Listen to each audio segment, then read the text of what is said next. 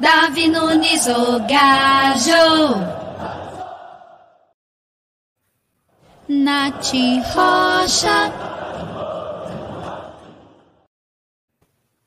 Fala, Irmandade Alvinegra. Boa noite para geral que já está chegando aqui.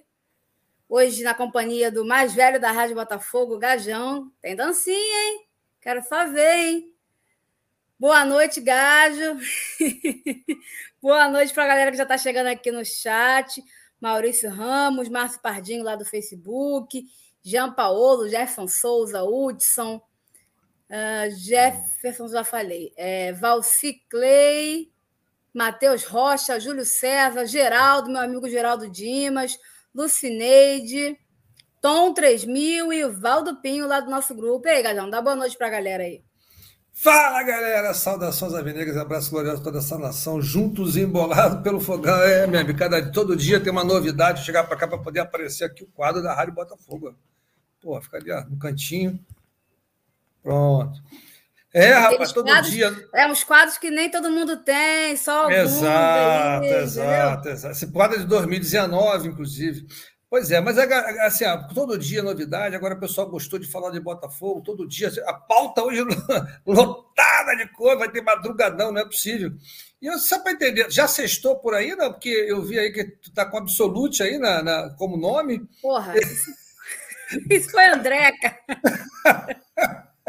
Esqueci de tirar.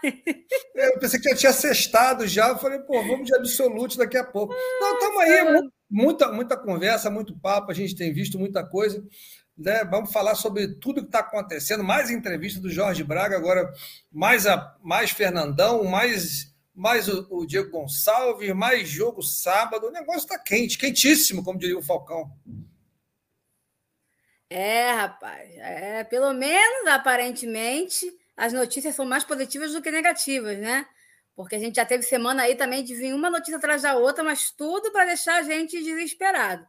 Mas o, a semana, eu diria, as duas últimas semanas do Botafogo estão assim movimentadíssimas. Todo dia você tem que esperar bastante para fazer, pedir a thumb, porque sempre pode surgir uma coisa nova aí até o horário da noite. Gente, deixa o like, ó. a gente está nesse momento, a gente está com 34,9 né? 900 alguns quebrados inscritos, falta aí. Deve faltar o quê? Eu não sei exatamente quando, mas deve faltar menos de 100 para a gente bater os 35 mil. Então, galera, dá essa moral aí, contribui com a Rádio Botafogo. Como é que você pode contribuir? Primeiro dando like, porque aí o YouTube entende que a nossa live é importante, tem conteúdo relevante, aí manda para mais pessoas. Então, quanto mais like a gente tiver, melhor. Depois você, se não for inscrito, né, se inscreve aí na Rádio Botafogo, não custa nada, você vai ter aí praticamente todos os dias notícia do Botafogo, praticamente todos os dias uma live à noite falando de Botafogo, resenhando sobre o Botafogo, coisa que você não encontra em nenhuma mídia tradicional. É, e compartilha, gente, compartilha nas redes sociais, nos seus grupos de WhatsApp, com a família, com os amigos, para quem gosta de futebol, para quem gosta do Botafogo, para quem é botafoguense. Então, compartilha aí a Rádio Botafogo com geral, que isso ajuda a gente a crescer. que mais? Já estou fazendo aqui, estou compartilhando nos grupos de WhatsApp. Estou compartilhando nos grupos de WhatsApp aqui quando Boa, você tá Eu falando. também já compartilhei nos meus já. Eu sempre faço na hora que começa a live para poder a galera chegar junto aqui bater um papo com a gente. Avisa para geral. Isso aí. Quem puder se tornar membro do canal, tem aí a opção também de se tornar membro. Faltam 79, hein? Oi? Faltam 79 para os 35 aí. mil. 79 inscritos para a gente bater a marca de 35 mil. Se bater a marca de 35 mil, a gente tem o, o Gajo, o Falcão e o Tarso dançando a dancinha aí, que está na moda, a dancinha do gordinho do TikTok aí, em homenagem ao Botafogo. A gente vai ter os três dançando juntos e a gente põe aqui para a galera ver. É ruim, hein? Tudo uns tratantes, tá vendo?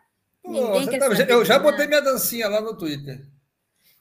Tá bom. Vamos lá, vamos começar então essa brincadeira aqui. Quer dizer, na verdade, não, a gente só vai começar a brincadeira. Eu sempre esqueço dessas coisas. Ah, o Tarso, por exemplo, é afinado com isso aí, já sabe a hora certa de entrar, a hora certa de botar, eu sempre esqueço. Mas já que eu lembrei, já que a gente gastou dinheiro, vai aí a vinheta e a gente começa depois dela.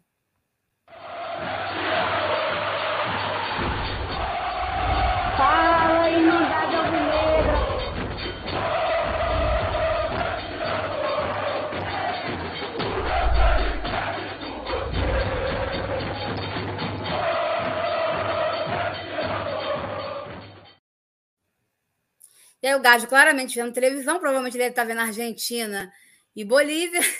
Sou, sou multifocal. E aí, gente, hoje a gente também teve algumas notícias interessantes para a gente debater, tanto dentro de campo quanto fora, né, na parte mais administrativa. E por isso essa thumb, focando aí nos quatro principais assuntos, que é a, a, provável, possível, né? Lembrando que o Botafogo oficialmente ainda não falou nada a respeito, mas aí a notícia de que o Botafogo quer, né, estaria interessado em trazer o Fernandão a gente vai debater isso aí. Anderson foi julgado novamente, suspenso novamente. Realmente tem coisas que não dá para entender. E o Diego Gonçalves retornando antes do tempo. Olha que maravilha. Provavelmente vai para o jogo contra o Londrina. A gente não sabe se será o titular, mas vai para o jogo. Então, isso é assim fundamental para o bom funcionamento do time em campo. E o CEO né, deu uma entrevista, acho que foi ontem ou terça, não lembro agora, no Sport TV. E hoje ele deu outra para o Mauro César lá, até não gosto do Mauro César, mas isso é outra história. Lá no portal do UOL, lá que ele, que ele tem lá, falando sobre a gestão do Botafogo, e ninguém melhor que o Gajo, né, para poder complementar aí as análises sobre esse assunto. A gente vai passar por tudo isso aí. Mas antes a gente começar a entrar no assunto de fato, vamos dar aquela moral para a galera que está chegando. Vamos lá. Hum, Batista dando boa noite. Carlos Cristóvão, João Paulo, Matheus Rocha, já está falando aqui do, do caso do Fernandão, Jorge Lúcio, dando boa noite, Maurício Ramos, Reinaldo Carlos. É, é sério que estão comemorando a possível contratação do Maconha? Fala sério. Eu não faço ideia do que você está falando, Reinaldo Carlos, mas tudo bem. É, Ecifo, nome interessante, dando boa noite. Edelson Gilberto Vieira, Reinaldo Carlos, hum, Davi Araújo, Márcio Pereira, enfim, a galera chegando aqui. O Sérgio está falando que só ele tem três inscrições. Boa, Sérgio, show de bola. Eu também escrevi minha avó, escrevi minha mãe. A gente vai escrevendo as pessoas aí para dar aquele, aquele help. Gajo, quem pagou a vinda do Rafael aí, Gajo? Gajo foi um dos, um dos influencers lá que botou dinheiro junto com o Felipe Neto e com a Dinê. Temos provas, temos provas. Até espirrei aqui. Ronaldo Rhodes. Vocês estão com saudade do Lisca, o Vasco não. O povo vem aqui com uma mensagem que eu, eu não consigo, eu sinceramente não consigo entender, não. Por, car... Por que carga d'água nós temos saudade do Lisca? Boa noite, Nath Gás, está falando Gabriel. O Abídio está falando que ele é do Triângulo Mineiro. O Gabriel pedindo like. O Júlio Porto, gordinho do TikTok. Ha, ha. Vai dançar também, Nath? Não, eu não. Tô fora. Boa noite, Nath Gajo, galera do Espírito. Enfim, galera chegando aqui, a gente vamos entrar logo na pauta, né, Gajo? Tem coisa para caramba para falar. Gajo, é, avisa todo mundo para depois dizer que, não, que perderam e tal, que não sabiam. Então, mas vamos falar de tudo, vamos falar de CEO, vamos falar de Diego Gonçalves, avisa para geral aí, compartilha. Vamos falar disso tudo, vamos botar esse negócio aqui lá para cima. Vamos que vamos. Show de bola, ó. Antes da gente começar a falar sobre campo e bola, tem. Apesar que isso, isso passa por campo e bola, né? Não tem jeito. Saiu, o Thiago Veras deu essa notícia aqui, vários outros portais também noticiaram, que foi a questão do Anderson Moreira, que ele já tinha sido julgado, já tinha sido condenado, pegou dois jogos, aí ele já tinha cumprido um, né? Que foi aquela suspensão automática, cumpriu quando, contra, eu não vou lembrar agora o time que ele cumpriu. Você lembra, Gajo? Não, nem, nem faz, não, faz, não tem nenhuma diferença. Enfim, ele cumpriu, cumpriu a, a, Acho que foi até um jogo fora de casa. E aí parece que a corregedoria do STJD pediu que ele fosse julgado de novo, achou a pena dele muito curta e ele foi a julgamento de novo e foi condenado por mais dois jogos. E ele não tem, o Botafogo não tem direito a recurso nem efeito suspensivo. Aí o Thiago Veras trouxe aqui a informação completinha. Em julgamento no pleno do STJD, o técnico Anderson Moreira foi punido por quatro jogos de suspensão no artigo 243, referente à ofensa à honra. Lembrando que ele xingou lá e ofendeu o quarto árbitro.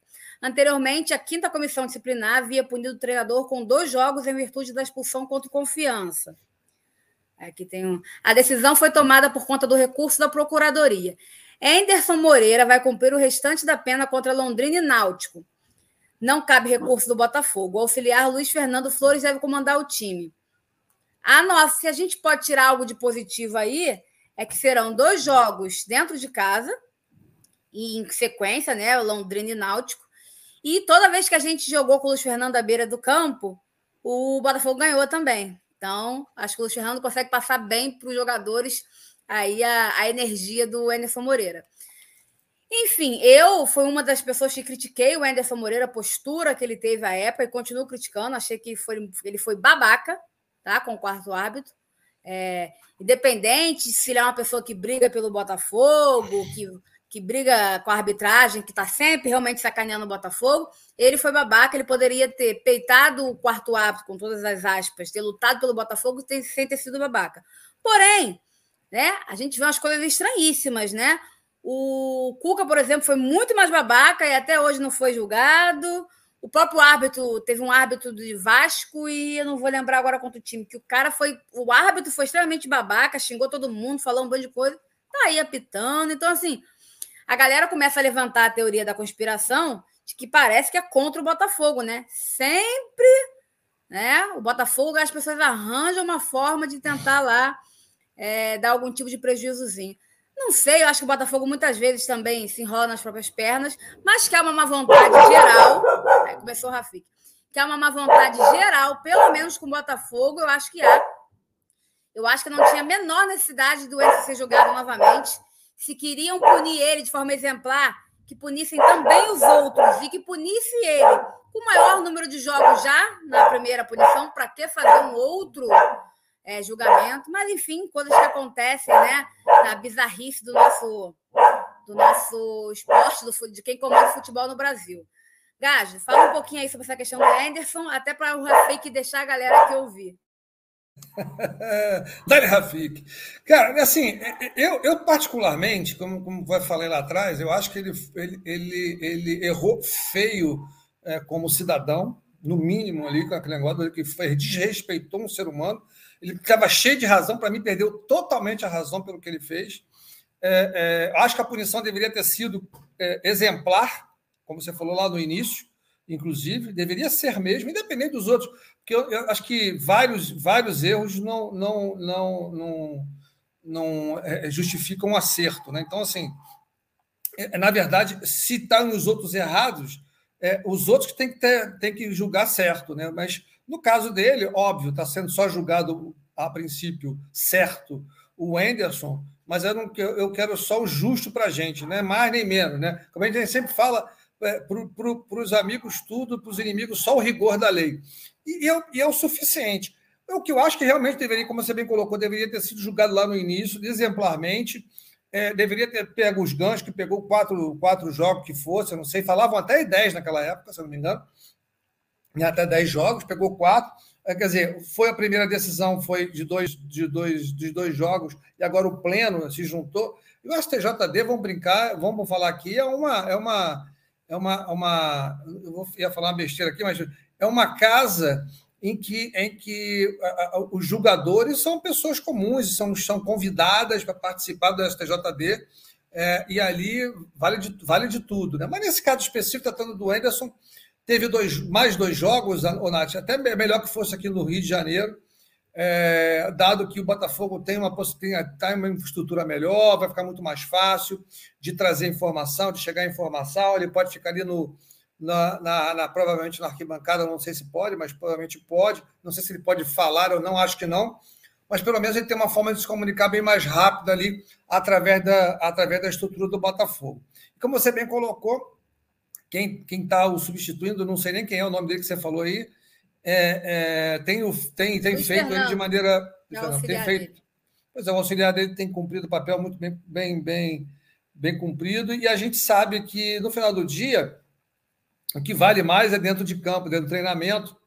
A gente sabe como tem que fazer. Óbvio que o grito ali na beira do campo também ajuda bastante, mas eu acho que o Botafogo, é, dos males o menor, vai ficar cumprir dois jogos aí mas vida que segue, não adianta a gente ficar agora falando. Acho que a gente acha uma notícia que veio, pode atrapalhar um pouco o Botafogo, mas dos males o menor, diante de uma semana bacana que o Botafogo tem passado. E eu acho, com, e reafirmo, tá? Eu acho que pouco vai, vai influenciar na, na, na no jogo de, de, de, do sábado contra o Londrina, E, e, e, contra o Náutico que vai ser interessante, né? porque a gente não vai ter o nosso técnico, vai ter o nosso ex-técnico em campo. Isso aqui vai ser, isso aqui vai ser doloroso, mas vamos que vamos, né, cara? Vamos que vamos, que a gente precisa pegar esses dois times e buscar mais duas vitórias. É fundamental para a gente tirar, dar uma, dar uma, uma, uma, uma estilingada aí, tirar um, sair um pouco da, da, da do visual do pessoal que está atrás da gente ali. A gente precisa consolidar essa, esse, essa posição do Botafogo lá no G4. Rapaz, o Rafik tá brabo. Todo trovão ele começa a latir para o céu. Complicado. Vamos lá, vamos tentando. Rafik tem educação. Aí, trovão não tem jeito. É exatamente isso, né? É, eu até acho que sempre há um impacto, porque querendo ou não, é o treinador à beira do campo, mas acho que a tendência é que o impacto não seja tão grande, porque a gente já viu o Fernando né, à beira do campo. O Botafogo respondeu bem aos comandos dele como técnico auxiliar. E os dois jogos dentro de casa. Então, assim, acho que o Botafogo vai conseguir passar bem por isso. E acho que o confronto contra o Náutico tende a ser um confronto muito interessante, que se o Botafogo ganha, ainda eleva a moral mais ainda, deixa a torcida mais inflada, porque é contra o time do Chamusca, né? Mas isso é um papo para daqui a uma semana, né? Vamos botar assim, uma semana e meia mas vai ser um confronto aí muito interessante o Botafogo ganhar. E sem falar na questão da pontuação, que se o Botafogo ganha Londrina e Náutico, tem inclusive chances reais de assumir a ponta da Série B.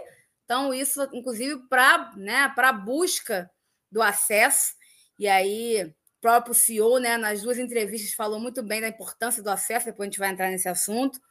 Então, aí é fundamental. O que mais nós temos aqui? hoje sobre o Botafogo. Deixa eu ver que eu fiz a minha.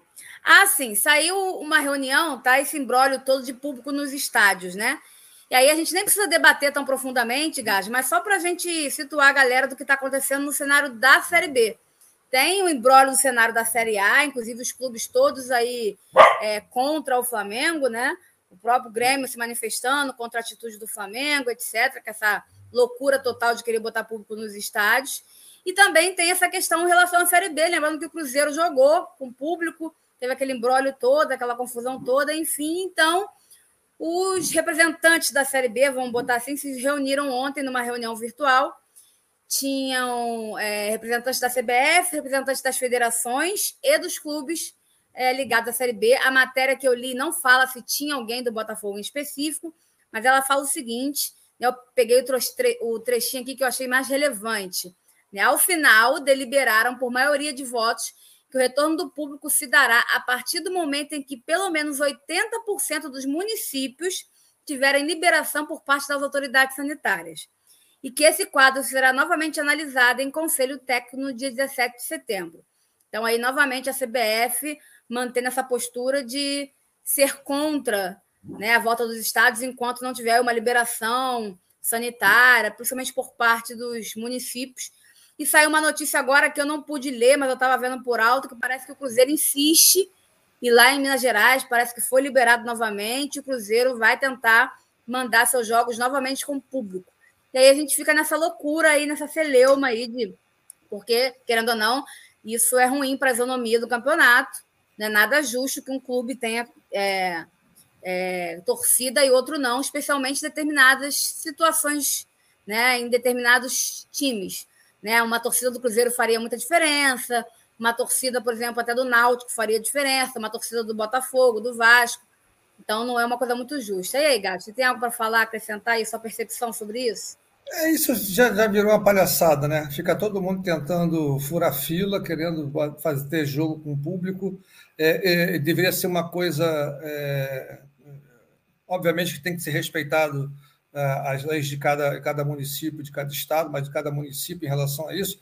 Mas eu acho que ainda não tem necessidade disso. A CBF agora fica falando que é contra, mas jogos da, jogos da seleção brasileira já deu o que deu no último jogo aí.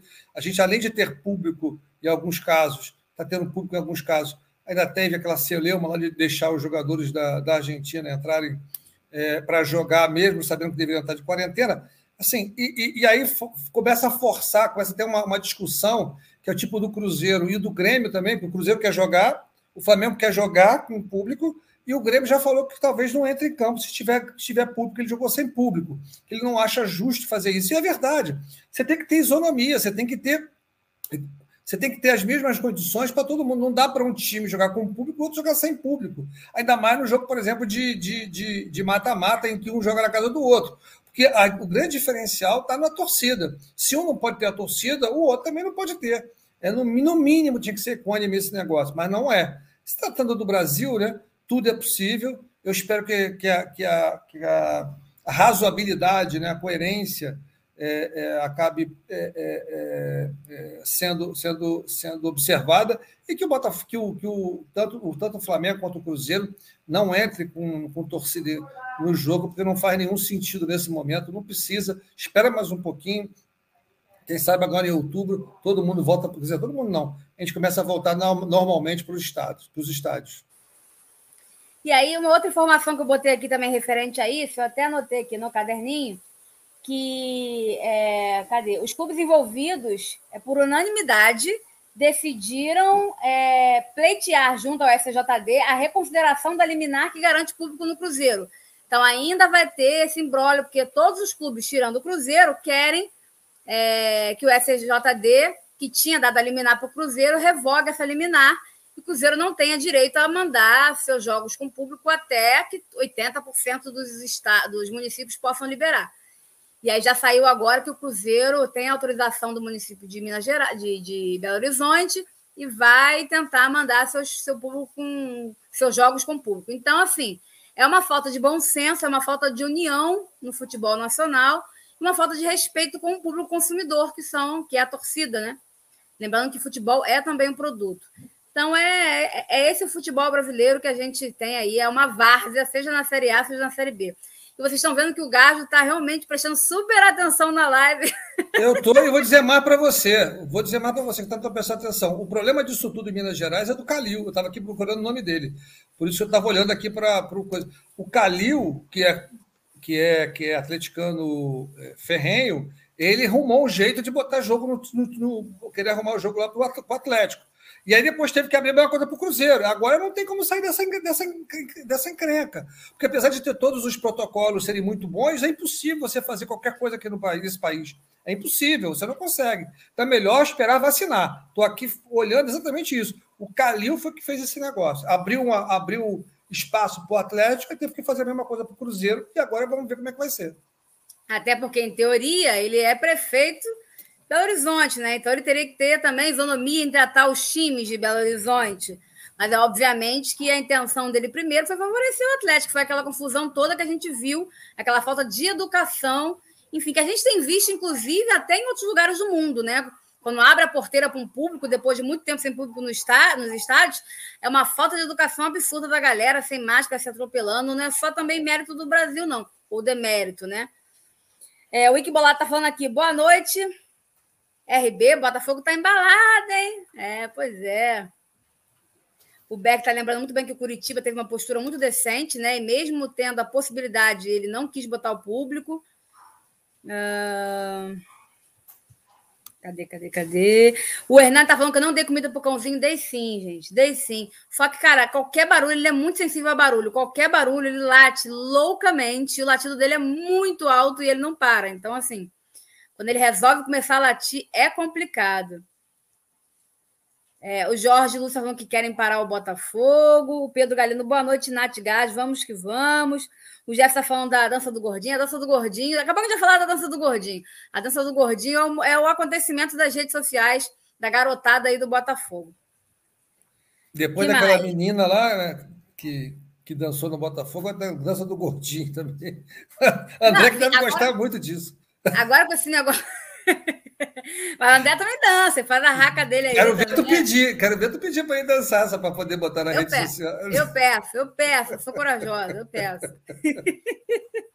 Tô longe, tô longe, eu posso pedir. É, agora esse negócio de TikTok, qualquer coisa bomba muito rápido, né? Esses vídeos curtos, essas coisas. Então, o menino botou lá a dança do. Só que ele deu muita sorte, porque ele botou a dança, pelo que eu entendi, né? Ele botou a dança, uma dancinha lá, rapidinha e botou, tipo, comemorando que o Botafogo tá jogando bem. E, e aquilo é, ficou viral, porque caiu no Twitter, o pessoal ficou, ah, tá, depois disso, o Botafogo nunca mais perdeu. Aí um faz, todo mundo vai caindo na pilha. Aí ficou viral, todo mundo ficou usando o vídeo do Gordinho, e quando o Botafogo fechou com, com o Rafael, aí o pessoal começou, ah, vou fazer, o, vou fazer a dança do Gordinho para comemorar. E aí se tornou viral, o Chay também já, já se pronunciou sobre. Daqui a pouco a gente vai entrar nesse, nessa, nessas amenidades aí do momento bom do Botafogo. Viu o que mais a galera tá falando aqui? O Gordinho já lançou outra. É, vocês são muito rápidos, gente. Eu ainda não estou atualizada. Calma. Falando em redes sociais, esse aqui já é para galera mais velha. Será que essa garotada também gosta de uma aposta? Vamos fazer aqui o nosso merchan. Tem um, um, amigo aqui do chat que sempre cobra a gente. Eu esqueci o nome dele. Daqui a pouco ele entra aqui perguntando: cadê o link do Estrela Bet? Cadê o negócio do Estrela Bet? Então vamos botar aqui. Deve ser o Léo. Deve ser, talvez, talvez, eu não lembro o nome dele. Vamos botar aqui o recadinho do Silabete para a galera do chat. Oi, nós somos da maior plataforma de apostas esportivas do Brasil, a Estrela Bet. E você acaba de ganhar 5 reais para apostar no nosso site. E para participar é só clicar no link da descrição do vídeo e fazer o seu cadastro, que o seu bônus vai estar lá te esperando.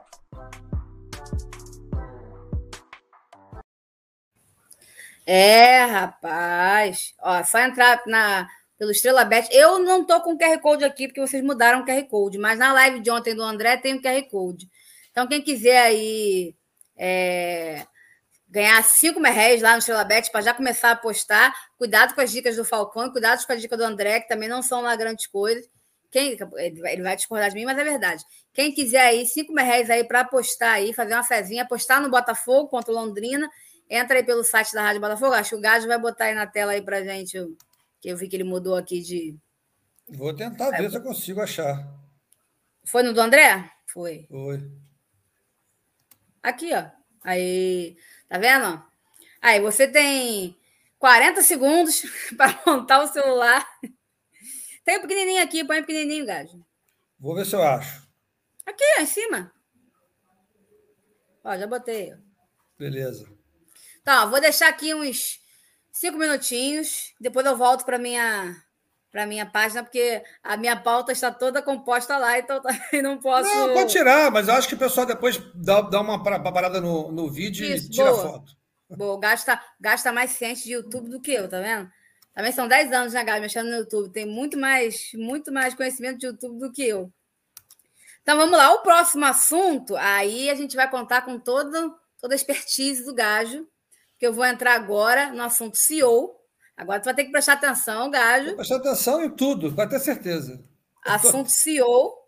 E aí eu vou juntar um, um apanhado de coisas. Deixa eu só anotar aqui, porque vou, vai ser o nosso direto ao ponto. Então, deixa eu botar aqui. Rapidinho. Quantos minutos temos aí de live, Gajo? Fala aí para mim. 30. 30? Então, minuto 30. Então, vamos Não, lá. 29 e 30. 29 e 30. Se é minuto certo, é 29 e 30. Beleza. Então, vamos lá. O CEO, Jorge Braga, deu entrevista. Foi ontem ou foi terça? Eu não me recordo agora exatamente o dia. Mas foi uma entrevista que várias pessoas já falaram sobre. O próprio Gado falou lá no Twitter, a gente também pela Rádio Botafogo, ao canal Sport TV. E ele falou muitas coisas interessantes. Falou até que não. É, até declarou que não falaria de campo e bola falou sobre a questão das finanças, gestão do Botafogo. E de lá, como já foi batido, né, mais ou menos batido que lá foi dito, eu vou, vou tirar de lá para jogar para o Gajo o que mais me chamou atenção, porque é algo que a gente já vem falando há muito tempo, eu particularmente falo, que ele fala o seguinte: ele fala que o Botafogo precisa de uma mudança de cultura. Tá? Então, esse vai ser a primeira coisa, o que eu vou pensar de mais significativo na entrevista para o Sport TV. Mas aí ele deu uma entrevista hoje né, ao portal do UOL para o Mauro César Pereira.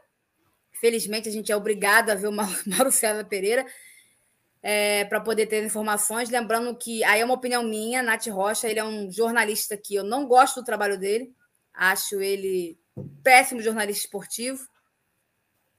É, inclusive é, com coisas assim que ele já fez que incentivando torcidas a invadir lado de, de outras torcidas, enfim.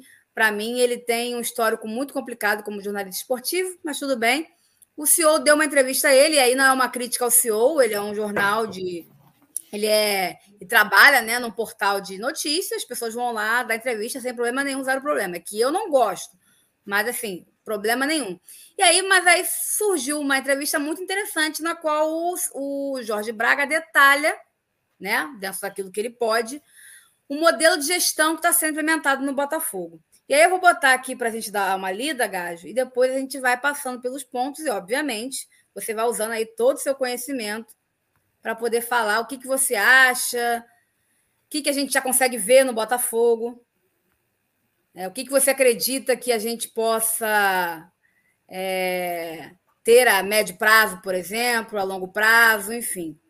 Ele tem uma fala dele muito interessante que ele fala que. Não vou lembrar, está aqui na, na matéria, mas ele fala tipo assim: é, as coisas demoram a ser vistas, né? Tipo, as coisas dão certo e demoram a ser vistas. Então, a coisa está tá caminhando mais do que parece, só não está sendo vista. Mais ou menos assim que ele fala. Tá dando para ver aí? Sim.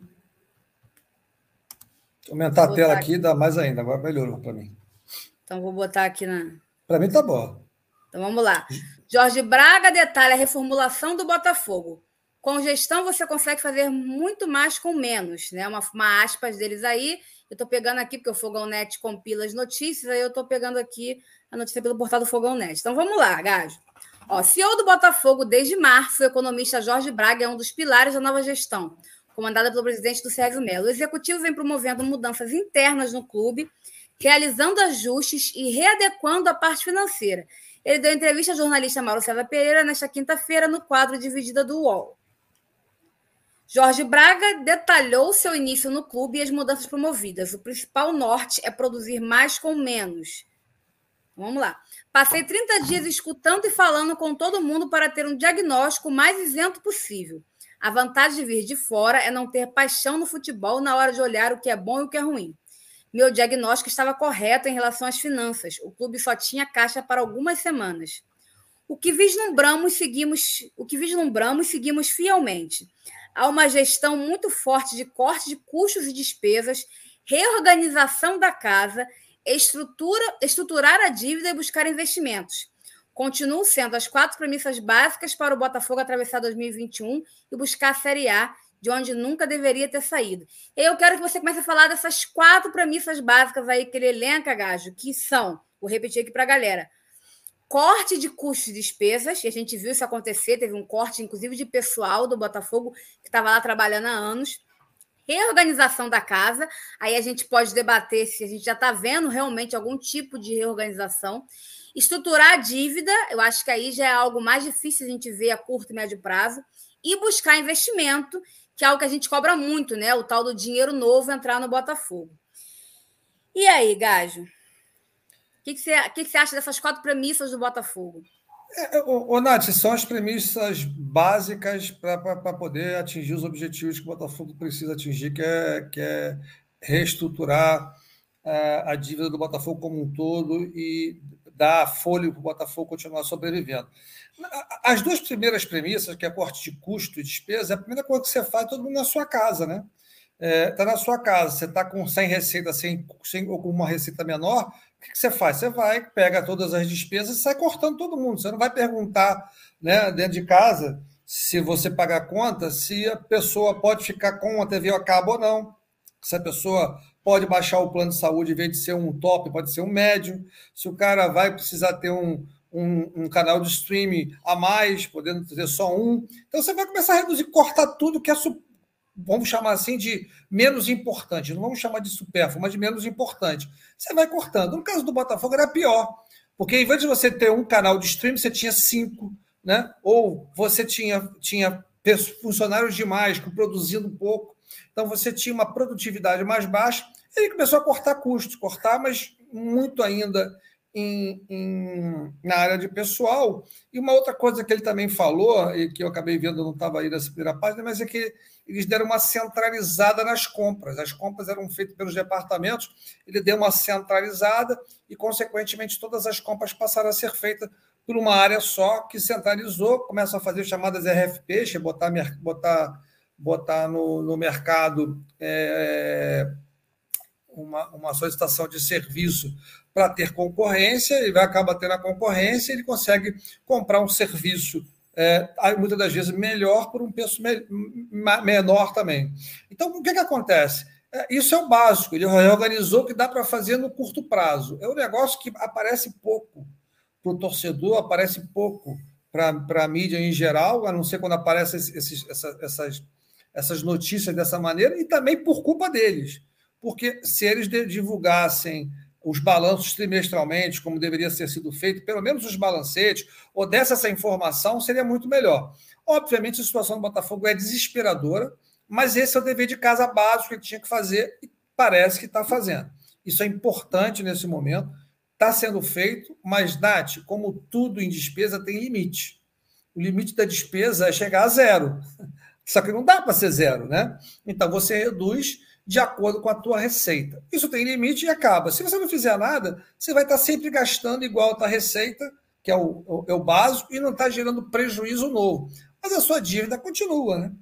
A sua dívida Também continua. não gera lucro, né? Porque querendo ou não, o Botafogo tem que investir, porque precisa montar time, né? Isso, eu diria até gerar, é, é, até para a pessoa entender, porque às vezes a pessoa confunde, você tem razão com relação ao lucro, mas vou dizer gerar caixa. Botafogo uhum. tem, uma, tem que ter uma receita, tem que ter uma despesa, tem que sobrar caixa para pagar a dívida para trás. Só que é, é, é, praticamente, praticamente não, é impagável essa dívida de um bilhão de reais com uma receita do Botafogo de hoje, né, de mais ou menos, eu vou chutar aqui entre 80 e 100 milhões de reais, que vai ser em 2021, é impossível você ter a receita, ter, tirar a despesa e que sobrar pagar a dívida. Se a gente pegar essa receita inteira, não sei se o pessoal vai lembrar quando fala assim, ah, qual é a relação é, é, é, dívida-receita, né?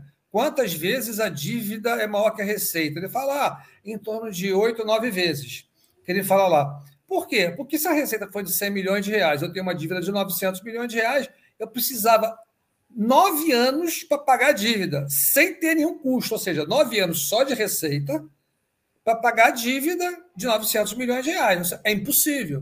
O que acontece na prática é que o Botafogo vai ficar lá no zero a zero e vai continuar com os 900 milhões de dívida, um bilhão de dívida. Por isso que ele fala que depois precisa reestruturar a dívida. Isso ele pode começar a fazer, né, que é o caso da parte trabalhista, que estão tentando fazer, adequar lá na centralização, é a parte da dívida civil. Diga. Só complementando, essa questão do corte de dívida, a gente viu, né? Acho que até aparece mais na mídia, porque a gente viu o funcionário sendo mandado embora, a gente viu alguns. Ele mesmo fala, por exemplo, que ele teve que reduzir a receita do futebol feminino, da base, do remo. Que já era nada, né? Pois é, a gente viu aí vários esportes, né, que são chamados de esportes amadores, esportes olímpicos, que tiveram sido cortados na carne. Então, isso a gente vê, inclusive, gera críticas de um lado, elogios do outro, enfim. A situação do Botafogo é complicada mesmo, não tem muito o que fazer. A questão de reestruturar a dívida, eu acho que é mais difícil do torcedor comum ver esse resultado a curto e médio prazo. Porque eles estão lá reestruturando por dentro, organizando, e acho que isso demora a mostrar um resultado é, prático, né? consistente assim para as pessoas leigas como, como eu, por exemplo, como um torcedor comum aqui do chat entender. É, e, e, na verdade, Nath, eles, eles, eles, eles fazem uma reestruturação, entre aspas, da dívida a cada dia. Todo dia eles olham lá o que, que tem para pagar hoje, o que, que tem de dinheiro, o que, que eu preciso pagar. E aí o que, tem que, o que eles estão fazendo, principalmente, é, eu acho que é, está no caminho correto, o que, que eles podem fazer de imediato, né?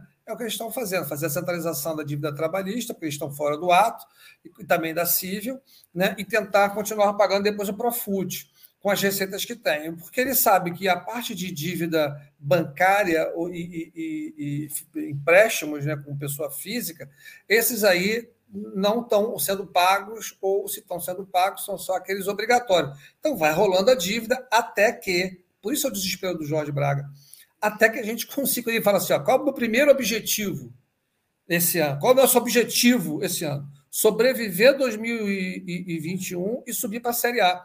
Porque a sobrevivência do Botafogo, e a gente vem falando isso consistentemente, Nath. O pessoal pensa que o Botafogo acabou o problema. Ao contrário, não mudou absolutamente nada, continua desesperadora. A única coisa que eles estão conseguindo fazer agora é fazer o básico que o Jorge Braga falou, que é reduzir custo, adequar a sua, a sua, a sua, o seu custo à sua receita, tentar pagar um pedaço da dívida e sobreviver. A gente até fala, como se. Vou, no, no, no No jargão financeiro, tem um negócio quando você precisa de um empréstimo, que você vai ter um empréstimo daqui a seis meses, por hipótese, tá? Você vai ter um empréstimo daqui a seis meses. Só que você precisa sobreviver de hoje até daqui a seis meses, para depois pegar um empréstimo de longo prazo. Você, e no jargão financeiro, você chama de bridge, em inglês é ponte. Você precisa de um empréstimo ponte para sair desse ponto que você está desesperado, para daqui a seis meses você receber aquele dinheiro em longo prazo. Que é o que ele está tentando fazer. Ele está tentando fazer uma ponte entre a situação catastrófica do Botafogo agora, até dar tempo que os investidores efetivamente apareçam, tenham um plano de reestruturação, e aí com esse dinheiro novo, realmente, e, e com uma possibilidade de reestruturação da dívida como um todo, o Botafogo consiga ganhar fôlego. Então, é, é, é, essa, essa é a situação do Botafogo hoje. E, como ele bem falou, subindo para a Série A, uma outra coisa que eu já falei aqui, nós falamos aqui várias vezes, a, a queda da Série A eram 100 milhões de reais de perda. 100 milhões de reais de perda. E, e a gente falou isso diversas vezes. E é o que ele falou. Se você sobe para a Série A com os custos aqui embaixo, Nath, com 100 milhões a mais de receita, você consegue melhorar o teu plantel, você consegue reestruturar algumas dívidas, você consegue equalizar uma coisa com a outra e conseguir, com isso, gerar fluxo de caixa suficiente para você passar o ano com, com, com, mais folga, mesmo com as dívidas, tá? Mas é o que precisa ser feito. E é o que não acontece. Vou dar um exemplo do Cruzeiro, vou dar um exemplo do Botafogo. O Cruzeiro caiu para a segunda divisão e tinha uma folha de 17 milhões de reais mês. Só que ele passou a receber 6 milhões no ano. Né? Então, você imagina que o cara tem uma folha de 18, 17 milhões no mês e passa a receber 6 no ano. E você não tem como sair. Então, o teu custo está aqui em cima e a receita vem para aqui para baixo. Você não consegue pagar. O do Botafogo, ele falou, ó, nós entramos o ano com 4 milhões de folha, 4.200, se não me engano, e hoje estou com 2.800. Porque ele entrou com 4.200, ele conseguiu, é, alguns jogadores ele conseguiu dispensar, outros jogadores ele conseguiu vender, ou, ou liberar, e aí contratou jogadores com salário muito mais baixo. E aí, usando o que ele falou, o scouting, usando lá as avaliações de desempenho, usando realmente ferramentas que dê margem a você trazer jogadores que acabam, acabam, acabam agregando muito mais para um valor menor. Vamos lá, vamos continuar aqui na nota. Mais alguns pontos aqui para a gente bater.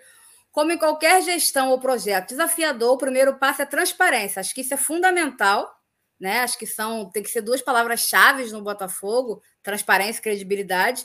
O Botafogo colocou na rua um balanço sem ressalva de auditoria pela primeira vez em muitos anos. Era uma degradação acelerada das contas. A queda para a Série B prejudicou em quase 100 milhões entre direitos de transmissão, patrocínio e sócio-torcedor. Nosso produto é futebol. Quando ele sofre, o negócio sofre. Mas temos conseguido reverter esse quadro. Fizemos aprovação de planos de metas estratégicas até 2024. Para ter ideia, esse ano, cumprindo o orçamento à risca, apesar de ter receita de 70 milhões menor, vamos entregar resultado de 70 milhões melhor, o que é uma resposta inequívoca da melhoria da gestão. Não é só questão de números, todos os processos de gestão, inclusive do futebol, avançaram. Isso não começou quando cheguei em março, veio no início da gestão que tem objetivos claros e vem cumprindo. A, e vem cumprindo. A própria estrutura de vice-presidentes é menor. A ideia é tornar a gestão profissional disse o CEO antes de dar detalhes específicos. Então, é como a gente, inclusive, falou, como a gente bateu bastante nisso, Gajo, você até falou bem a questão da, da transparência da. da é Demonstrações é financeiras, balanço. Do balanço. Demonstrações né? financeiras. A, transparência, a importância da transparência do balanço. Ele mesmo disse aí que em muitos anos não se via uma. Um sem ressalva. Nenhum tipo de ressalva.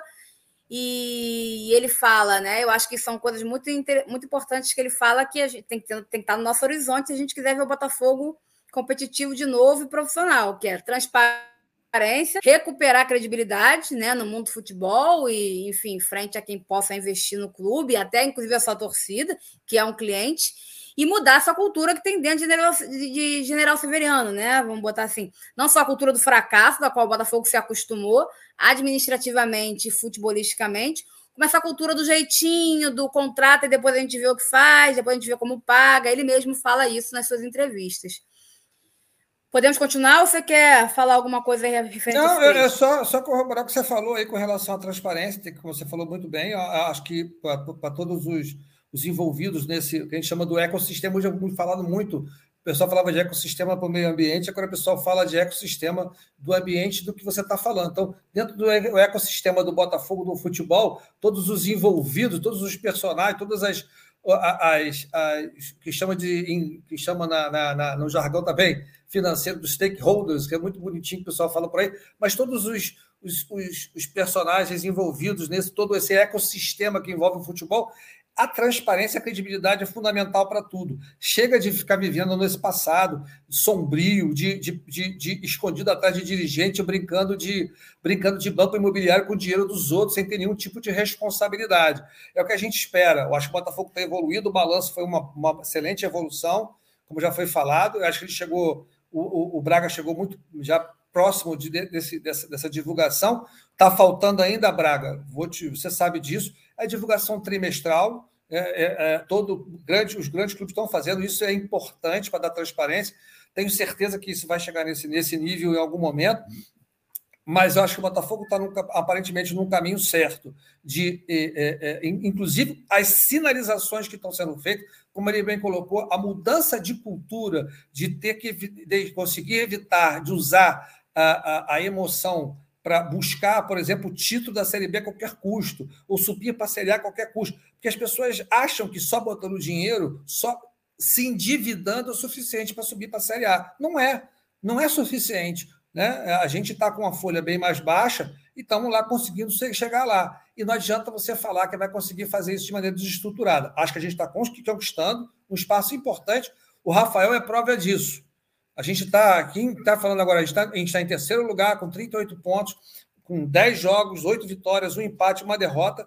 Ainda vai entrar o Daniel, vai entrar o, o, o Diego Gonçalves, como você bem citou na, na, na entrada, vai entrar ainda o, o, Rafael, que vai dar um puta para esse negócio. Não sei se o Navarro vai voltar ou não vai voltar, mas se o Navarro voltar, espero que ele volte também é uma é uma é uma, é uma, uma, um, mais um jogador importante. Eu acho que o Botafogo está conseguindo dentro da sua dentro do que o Jorge Braga falou de, de, de austeridade, de compromisso com o orçamento, com, com compromisso para os próximos anos, para as próximas é, diretorias que vierem se apresentar e até para os investidores. Eu acho que é um caminho que está sendo trilhado muito bem. E olha, Nath, a gente está falando disso. O pessoal, você fala, ah, eu não entendo muito, eu não, o torcedor não entende muito eu fico muito feliz quando eu vejo os torcedores empenhados, procurando saber sobre, sobre, sobre mesmo dentro das suas limitações, sobre gestão, a importância disso para evitar esse negócio de. Fica, porque antigamente era assim, né? Fica devendo, todo mundo deve, deve também. Isso é um absurdo, esse tipo de pensamento. Eu fico feliz de ver o torcedor, de maneira geral, tomando pé dessa situação e principalmente da mídia dando, dando espaço para isso, como foi para o Braga durante 18 minutos e agora o Mauro César, apesar de ser o Mauro César, mas também mais de uma hora nesse, nesse processo. Tem aqui um superchat do Sérgio Batista. Vamos subir, a, vamos subir. Agora, brigar por títulos vai demorar. É, foi, é o que a gente sempre fala, né? Se o Botafogo fizer tudo certo, a gente ainda vai demorar um pouquinho para se tornar competitivo em termos de alto nível. E a gente tem que primeiro cobrar que o Botafogo faça tudo certo. Então, assim, mas o futebol também conta com a imprevisibilidade. Nada impede que o Botafogo possa ganhar ali uma Copa do Brasil, uma Sul-Americana, mas serão exceções, eu acho, que durante esse percurso de. Aí é uma percepção minha, né? Durante esse percurso de reestruturação, vai ser exceção a conquista de grandes títulos, eu acho, tá? Continuando aqui, Gás, vamos lá que mais o Jorge Braga nos, nos conta de importante. Vemos coisas do sentido de fazer.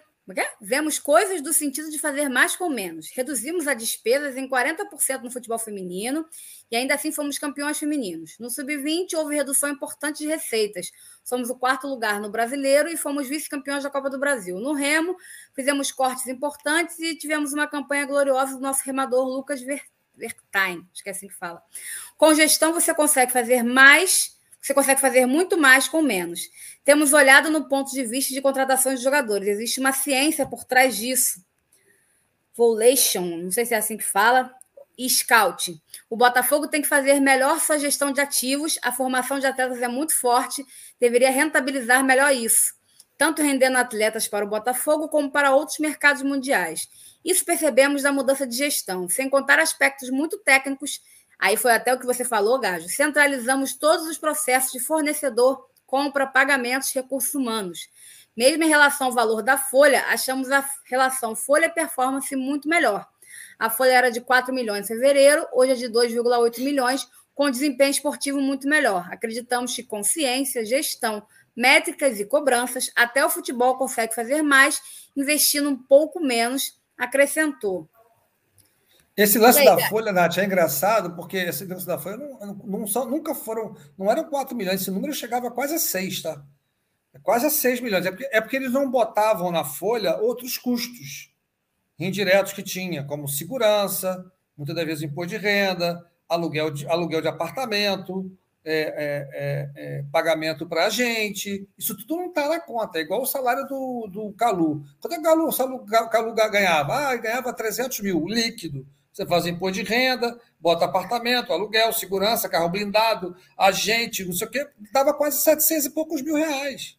Então, assim, era muito maior do que 4 milhões de reais. Você tem que incluir aí o fundo de garantia, o INSS, o, o, o, o INSS, dizer, ah, os impostos que tiverem, você tem que considerar todos os custos, né? terceiro, tudo, férias, e não está considerado. E dentro dessa conta também que ele faz, Nath, eu imagino que seja isso, os balanços de 2021 vão ser meio, meio, meio distorcidos, como de 2020 foram, tá? Porque parte da receita de 2020 foi para 2021, porque como o campeonato acabou em fevereiro, então e, e, e, tem, tem valores que só foram recebidos em janeiro e fevereiro. Então, vai ter uma receita em janeiro e fevereiro, talvez até um pedacinho em março, que era para ter em 2020, não vai ter, vai ter em 2021. Então, isso tudo a gente só vai conseguir ter certeza absoluta quando gente tiver um novo balanço, uma indicação disso tudo. Mas está no caminho certo, não tenho dúvida nenhuma disso. E é interessante porque é, não tem jeito, né? O futebol em campo precisa funcionar para que as estruturas tenham mais tranquilidade para trabalhar. E a gente está passando por um momento bom, né? Apesar do legado do Chamusca, que, enfim, ainda nos deixa apreensivos em relação à tabela, porque está é, tá todo mundo muito próximo, todo mundo muito junto, né? A gente está passando por um momento muito bom é, dentro de campo. Então, isso ajuda a uma série de coisas, né? Ajuda a eles lá dentro terem mais tranquilidade para trabalhar, ajuda a torcida a ter mais paciência, né? Ajuda a torcida a ter mais boa vontade, enfim, isso facilita tudo, né? Porque, querendo ou não, o futebol é o carro-chefe, como ele mesmo falou, e o futebol tem que estar tá funcionando dentro de campo.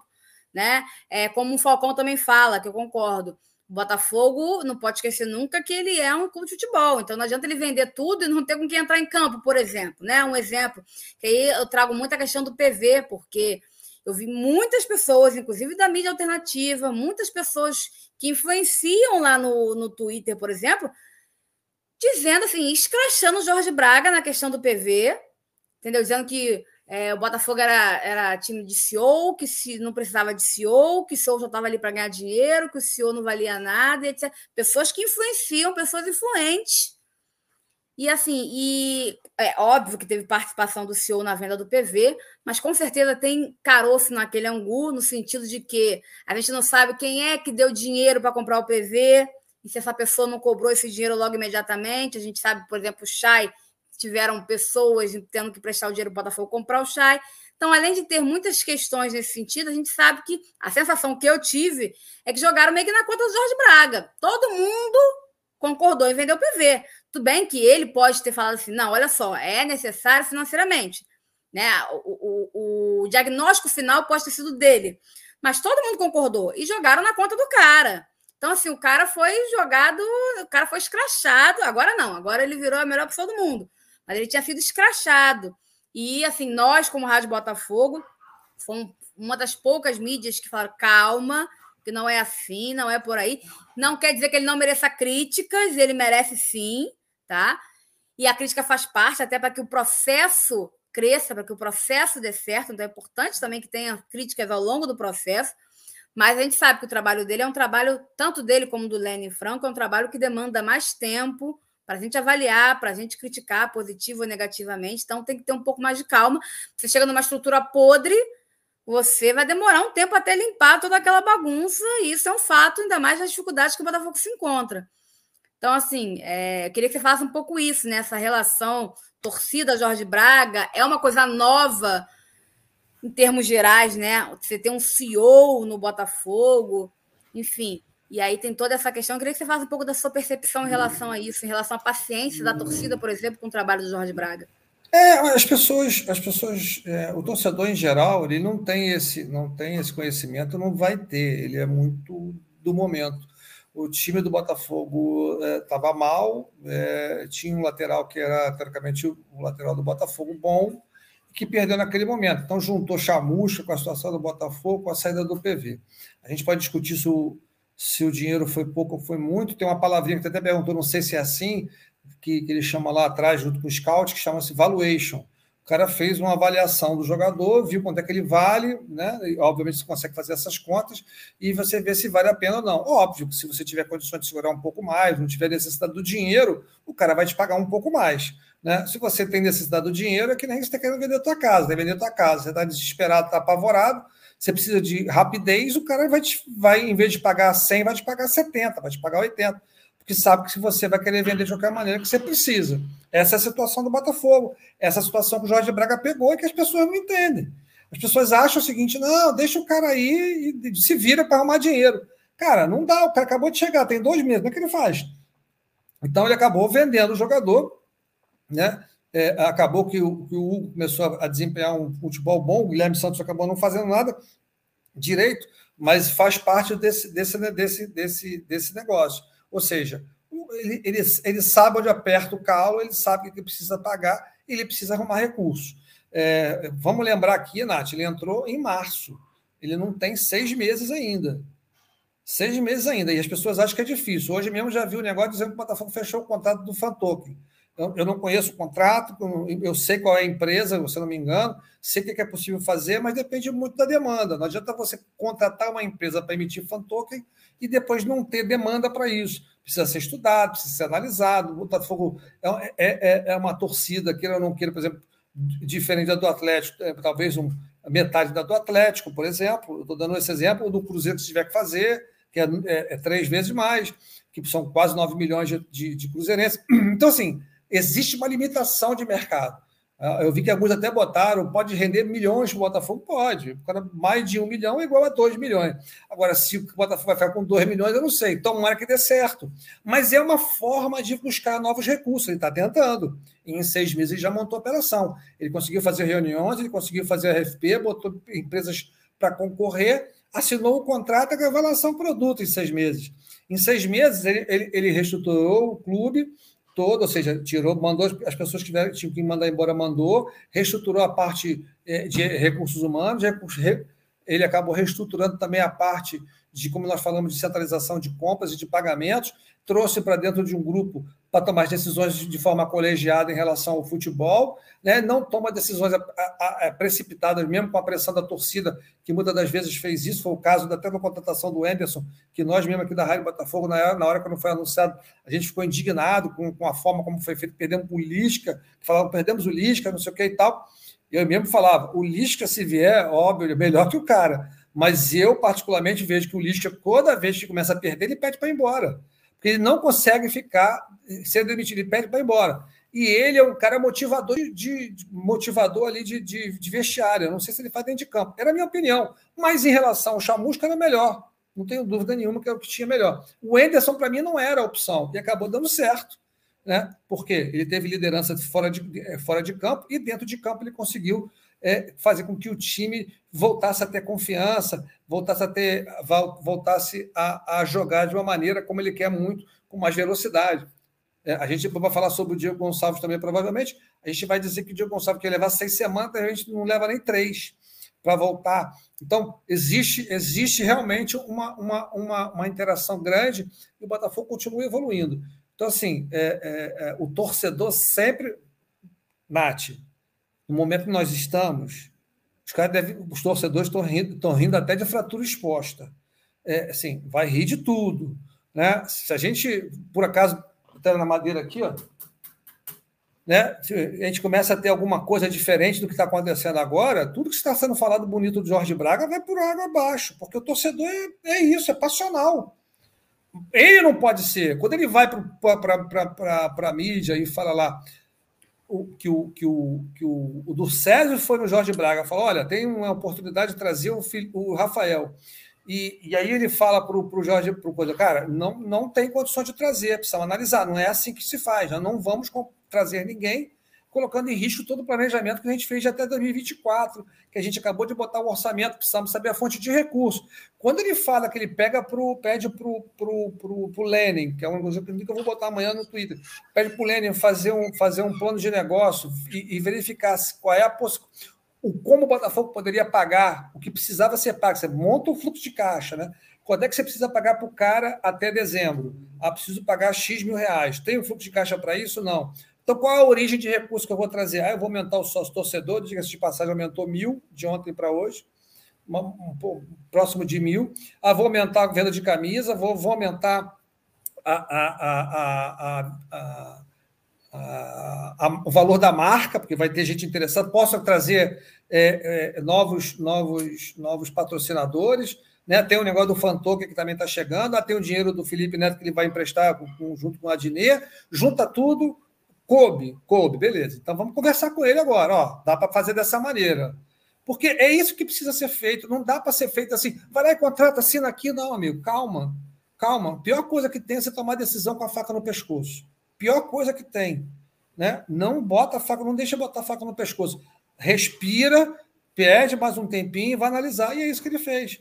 Dentro de um, de um profissionalismo, pegou o cara que gera, tem que gerar receita, identificou as origens dos recursos, como ele poderia fazer, né? assumiu provavelmente um risco, ainda assim precisou de recurso adicional, que, foi o, que foram dos, dos, do Vladimir e do, e do Felipe Neto, e, consequentemente, quando foi possível, fechou a operação. Eu acho que é assim que tem que ser, né, de maneira estruturada. E mais, eu até botei lá no Twitter, você lembra muito bem, eu botei. Uma coisa que você não via antes, tá pelo que foi divulgado aqui na televisão, quando eu vi no noticiário, eu não vi o contrato, mas está lá dizendo que se Botafogo não subir para a Série A, bater na madeira de novo aqui, é, o Botafogo tem a, a opção de é, é, rescindiu o contrato, porque o Botafogo fez, uma, fez uma, uma, uma escadinha no salário, tipo, na Série B eu vou te pagar só tanto, que é quando deu para pagar.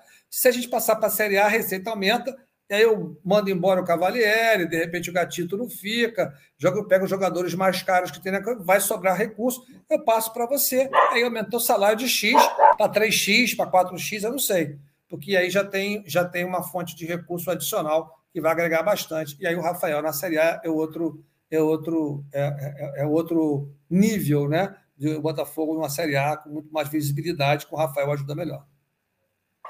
Botar, quero botar dois assuntos nesse balaio aí, Gajo. Primeiro, essa questão do Fantoque, porque ele sinaliza né, de que uma das formas viáveis né, para ter o Rafael é esse projeto Fantoken que vai sair do papel ainda, que ainda não saiu, né? Está sendo elaborado, estruturado, mas ainda não está em pleno vapor.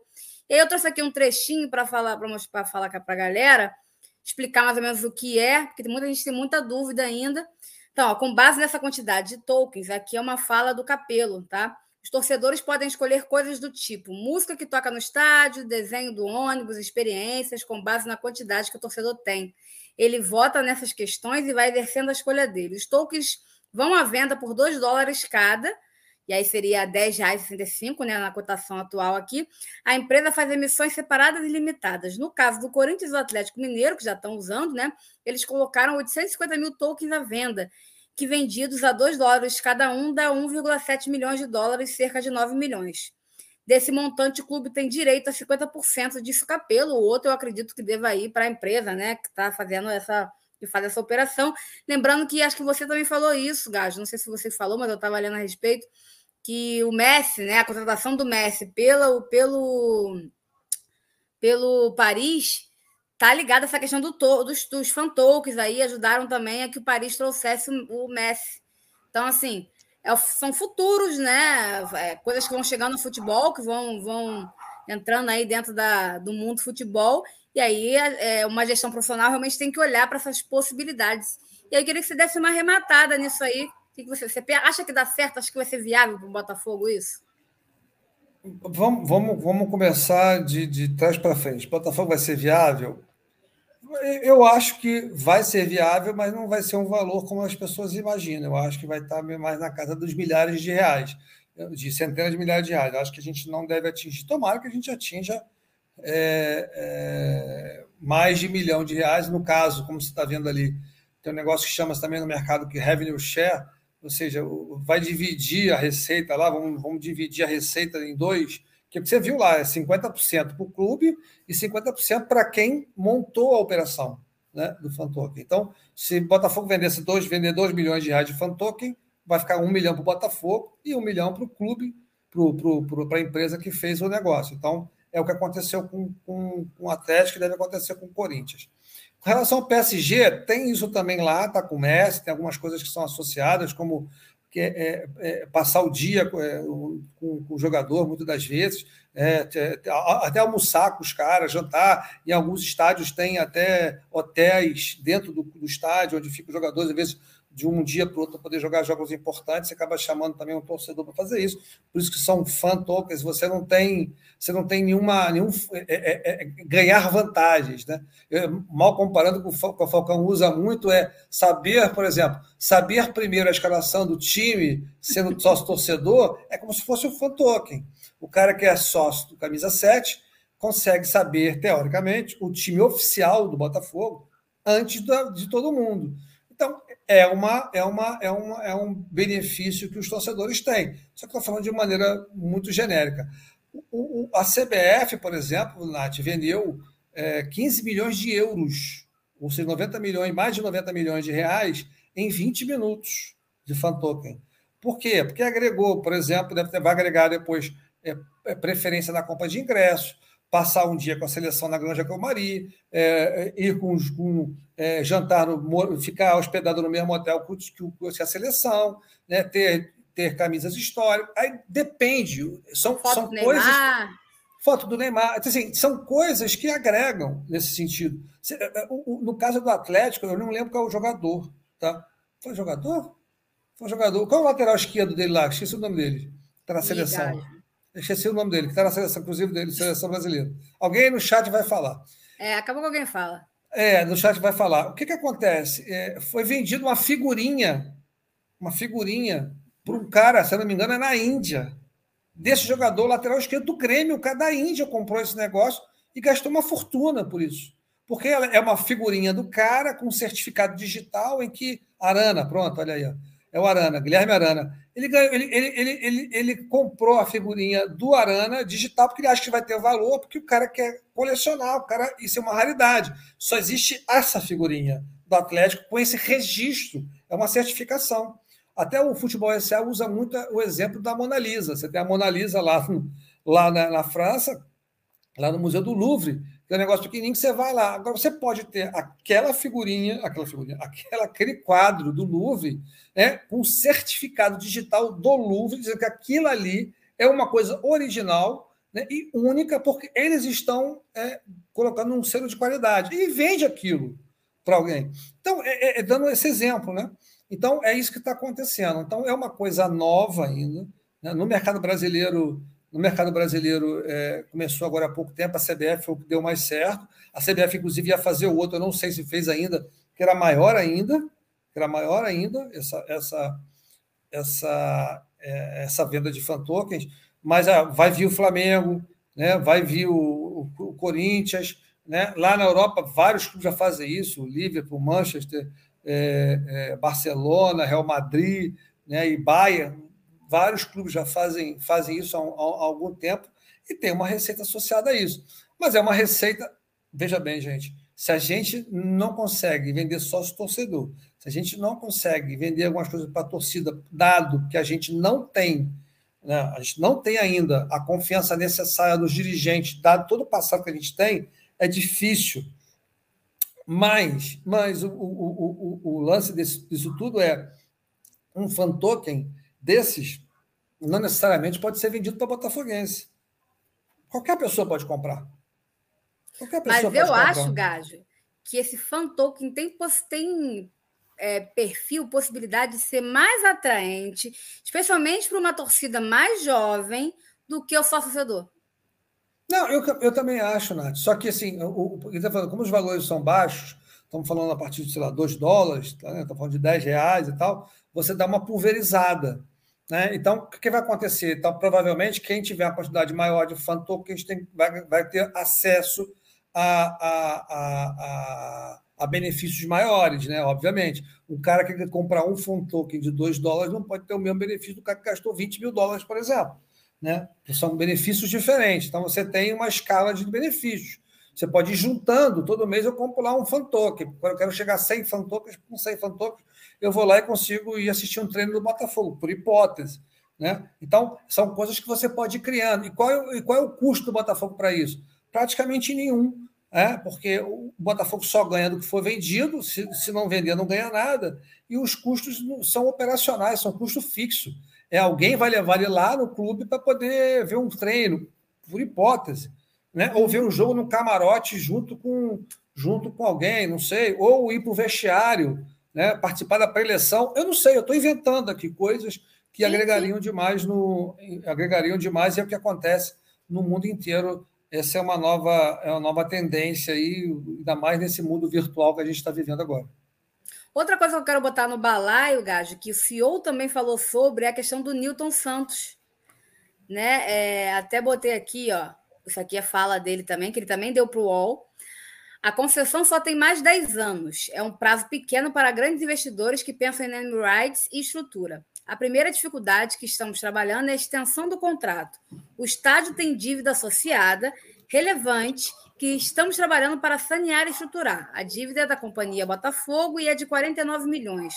O investidor começa, o investidor começar de menos 50 é uma dificuldade grande mas estamos bem avançados do ponto de vista do equacionamento da dívida e da negociação de extensão de prazo e de escopo do estádio.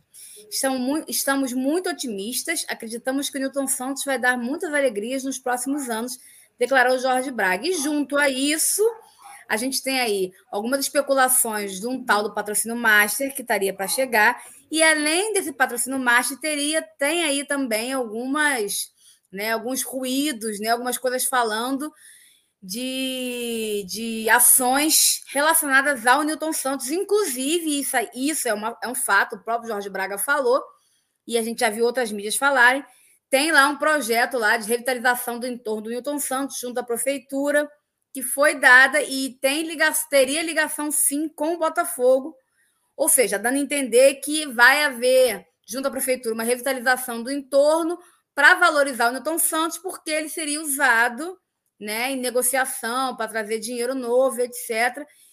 E, enfim, e aí eu estava vendo a live do Fabiano Bandeira, ele estava com um senhor lá que é jornalista, eu vou esquecer o nome para dar os créditos. E ele falou que ele teve acesso a esse negócio aí da prefeitura e que, e que uma pessoa que conhece, que ele não poderia revelar a fonte, falou para ele. Mas falar, todo papagaio fala, não estou aqui desmentindo o rapaz, mas né? É, falou que alguém passou essa informação para ele, ele não pode dar a fonte, etc., aquela coisa toda, mas falou que há uma coisa muito grande vindo para o Botafogo, talvez tão impactante quanto a vinda do Rafael e relacionada ao estádio Newton Santos. Então, assim. Então, eu não vou lembrar o nome do. É um senhor, é um jornalista que estava na live, acho que na live de ontem, de ontem com o Fabiano Bandeira. Se alguém viu a live aí do Fabiano Bandeira, põe aqui no, no chat aqui o nome do, do senhor. Não tem problema não, Nath, não tem problema não. Vamos em frente. Enfim, então tem toda essa coisa relacionada a Newton Santos. O próprio, o próprio Jorge Braga sinaliza que tem realmente projetos para ir dar ao Newton Santos a algum investidor, alguma empresa, fazer ali um, uma coisa grande. Eu acho que também é uma das. Aldir, é isso aí, é Aldir alguma coisa, é o nome do jornalista. O Carlos botou aqui Aldir, mas não, não botou o sobrenome. Enfim, então é, eu queria botar nesse balaio também a importância do Newton Santos e se você acha que a gente conseguiria realmente fazer um bom trabalho de captação de recursos através do Newton Santos. Sua percepção, na verdade. Nath, eu também acho que a gente já falou também aqui algumas vezes sobre o Newton Santos. Vamos lá, o que eu sei do Newton Santos. Eu, eu, eu não ia falar. A gente sabe do Newton Santos desde o dia daquele evento que eu fui em General Severiano. Vocês devem ter lembrado que eu fui no General Severiano. A gente conversou até com o Zé Fogareiro. Lá a gente ouviu essas coisas. Né? E nem o Zé, nem eu, nem a gente aqui falou de absolutamente nada sobre o Newton uhum. Santos. Quem está falando agora, quem já falou várias vezes foi o próprio, próprio Botafogo e agora o Jorge Braga falou. O que o está acontecendo com relação, estava acontecendo com relação ao Newton Santos é o Botafogo tem 10 anos a mais de concessão. Ninguém vai, ninguém vai querer comprar o rights do Botafogo por 10 anos, porque 10 anos é um, um tempo muito curto para poder, é, poder, poder ter certeza que o, o, valor investido vai ser remunerado e suficiente para ter um, um, um, ganho de uma operação de um possível investidor. Então, o que está sendo feito é tentado com o Eduardo Paes, que, aspas aqui, né, teria dito que tem, tem uh, Robson Aldi, é, é, é, que foi dito é que o Eduardo Paes diz que tem, um, tem, uma, tem uma, uma dívida com, com os botafoguenses e com o Botafogo, desde o fechamento da época do Engenhão. Eu prefiro não entrar nesse detalhe para eu, não, eu não ter problemas depois jurídicos sobre isso, mas assim, e, é, é, e que a proposta do Botafogo seria sair de 10 anos para até 30 anos de concessão estão a alongar o prazo de concessão. Obviamente, isso não pode ser feito de uma canetada, precisa passar por toda a governança né, é, é jurídica pública para evitar qualquer tipo de responsabilidade é, é, do, do, do, Eduardo Paes, mas é uma possibilidade. Você reno, renovar a concessão por mais 20 anos é uma possibilidade. E aí sim esse negócio estaria mais atrativo, porque um cara que entra já devendo 50 milhões de reais que é quanto vale a companhia Botafogo, né? vale a dívida de 50 milhões de reais, que ela não está pagando, é, o cara precisa de, de um tempo para poder fazer isso. Então, ele, ele teria o name right e faz, faria a administração do clube, que hoje custa que hoje custa mais ou menos um milhão de reais por mês. Tá? Se você considerar tudo tem que fazer concessão, o valor da concessão, que eu não sei se está sendo pago, é, se você considerar a manutenção do estádio todo, se você considerar a luz, se você considerar tudo, tudo, eu chutaria próximo de um milhão de reais. Não devo estar muito longe disso, não. O, o, só você pegar o balanço do clube, deve estar lá uns 8, 9 milhões de reais de despesa em relação ao, ao custo do clube, do, do, do, do Newton Santos. Agora, Nath, a pergunta que nós fizemos lá, Zé Fogareiro e eu, para a pessoa que nos falou isso lá, a gente conversando, é: beleza, isso vai estar lá no contrato. Mas se, a gente, se os investidores chegarem e botarem dinheiro, eles vão ficar sem o estádio, é isso? Eu só queria entender, eu juro para você, deve ter a operação. Ah, não, vai dizer lá que caso apareça, pode ser que no contrato diga, caso apareça um investidor querendo comprar os direitos, comprar o Botafogo SA, investir, o clube ou, ou, ou, ou e, seja de interesse do investidor, né? O, o cara que fez a, a compra do comprou os direitos do Newton Santos para administrar Newton Santos é, devolverá o, o, o, a concessão, o name right ou a administração do Newton Santos para o Botafogo em troca de uma remuneração, de uma indenização de X milhões de reais. Acho que deveria ter isso lá, pelo menos. Agora, pode ser que o, que o cara da SA fale assim: eu administrar o Newton Santos, puta, para mim é uma benção não ter o Newton Santos, eu prefiro só alugar. Eu só quero que você me garanta que você vai me alugar, que eu vou poder utilizar o clube né, através de pagamentos é, é, é, é, combinados aqui, e você toma conta desse negócio. Eu não quero tomar conta do pode. Também é uma possibilidade. Pode, pode ser que o cara fala, pô, para mim é melhor, que eu vou, vou liberar 9 milhões de fluxo de caixa por ano, ou 12 milhões de reais de fluxo de caixa por ano, para meu negócio. Então, precisa estar tá amarrado, entendeu, Nath? Porque o Newton Santos pode ser útil para quem quer pegar o Botafogo SA, como sendo dele mesmo ou apenas ele botando, não, beleza, pode ficar com vocês, tem problema nenhum. Só quero poder utilizar o campo, ser nosso campo e ser remunerado, pagar vocês naturalmente, sem nenhum problema, mas sem ter que pagar os custos dele. Pode. E aí o, o, o Newton Santos pode ser utilizado não só pelo Botafogo, como você pode utilizar por qualquer clube. Porque você pode ter certeza de uma coisa, né? Administrar o, o estádio é, por mais que esteja, vai ter a marca Botafogo, o cara que está lá, ou o Botafogo sozinho consegue remunerar o estádio de uma maneira que o cara consiga é, ter um payback dele, ter o um pagamento do dinheiro de volta e ainda ter lucro, ou ele vai procurar outras fontes de geração de receita com o estádio, seja alugando para terceiros, seja, em termos de futebol, ou fazendo show, seja lá o que for, utilizando o entorno, ou seja, utilizando o máximo possível esse negócio. Esse entorno, Nath, eu não acredito, porque isso é uma história para mim há muito tempo. A prefeitura teria que investir um dinheiro em volta do Manu, em torno do Maracanã. Pode ser do Maracanã, ó, do Newton Santos, é, do Newton Santos. É, é, é, mas se tiver só assinado dizendo que vai fazer, isso tem um valor agregado quando for negociar o Newton Santos para quem quer comprar o, o Demi Rights ou o direito de administrar o, o Newton Santos. Agora, isso é um debate muito interessante. Eu imagino que você não possa dizer o que, que a pessoa que conversou com você respondeu diante dessa sua pergunta do Zé Fogareiro, é um debate muito interessante, porque de fato. Ele falou né? só que não tinha problema, que não tinha problema. Mas ele não, não, não, não tinha nenhum com, com, não tinha nenhuma convicção do que ele estava falando. Porque, na verdade, é uma bela encruzilhada, né? Porque se você tem expectativa de uma SA, é difícil imaginar que você vai ter uma SA sem que o seu investidor tenha um ativo tão grande como o Newton Santos. E, de qualquer maneira, o Botafogo, su, é, suponhamos que surja aí realmente a oportunidade de você conseguir um name rights para o Newton Santos bem antes de uma SA, e aí você não faz. Então, então, assim, realmente é uma encruzilhada, é uma situação muito complicada. Eu acho que seria, acho que esse assunto merecia mais debate, assim, da, da mídia botafoguense, do, da, das próprias pessoas do Botafogo, o próprio CEO, de repente, falar sobre isso, porque realmente é uma, uma encruzilhada muito interessante na qual o Botafogo se se mete, né? Já que tem essa perspectiva de virar uma SA. É, Manate, assim, eu até entendo o, a, a, qual é o posicionamento do Jorge Braga, e da, não do Jorge Braga só, mas da, da proposta que o Botafogo está fazendo, porque é o seguinte, como, como ele falou, eu preciso sobreviver agora, eu não, eu não consigo ficar esperando o investidor aparecer se ele não apareceu até agora. Então, se ele não aparecer, o que, é que eu vou tendo que fazer? Eu vou tendo que remunerar meus ativos. Qual é o ativo que eu posso remunerar agora, nesse momento? Cara, se tem alguém procurando o meu, o meu estádio e que eu possa passar para eles, só passar para eles o custo, Nath, são 12 milhões por ano. Que o Botafogo bateria mais de receita. Se o cara chegar lá e falar assim, eu pago os custos, porque o Botafogo, pelo que eu soube, queria praticamente ficar zero a zero. Eu não quero pagar aluguel, não quero ter custo de estádio, é 12, 15 milhões por ano. Eu não tendo isso, ele já resolveu 15 milhões de custo do Botafogo, estamos de acordo?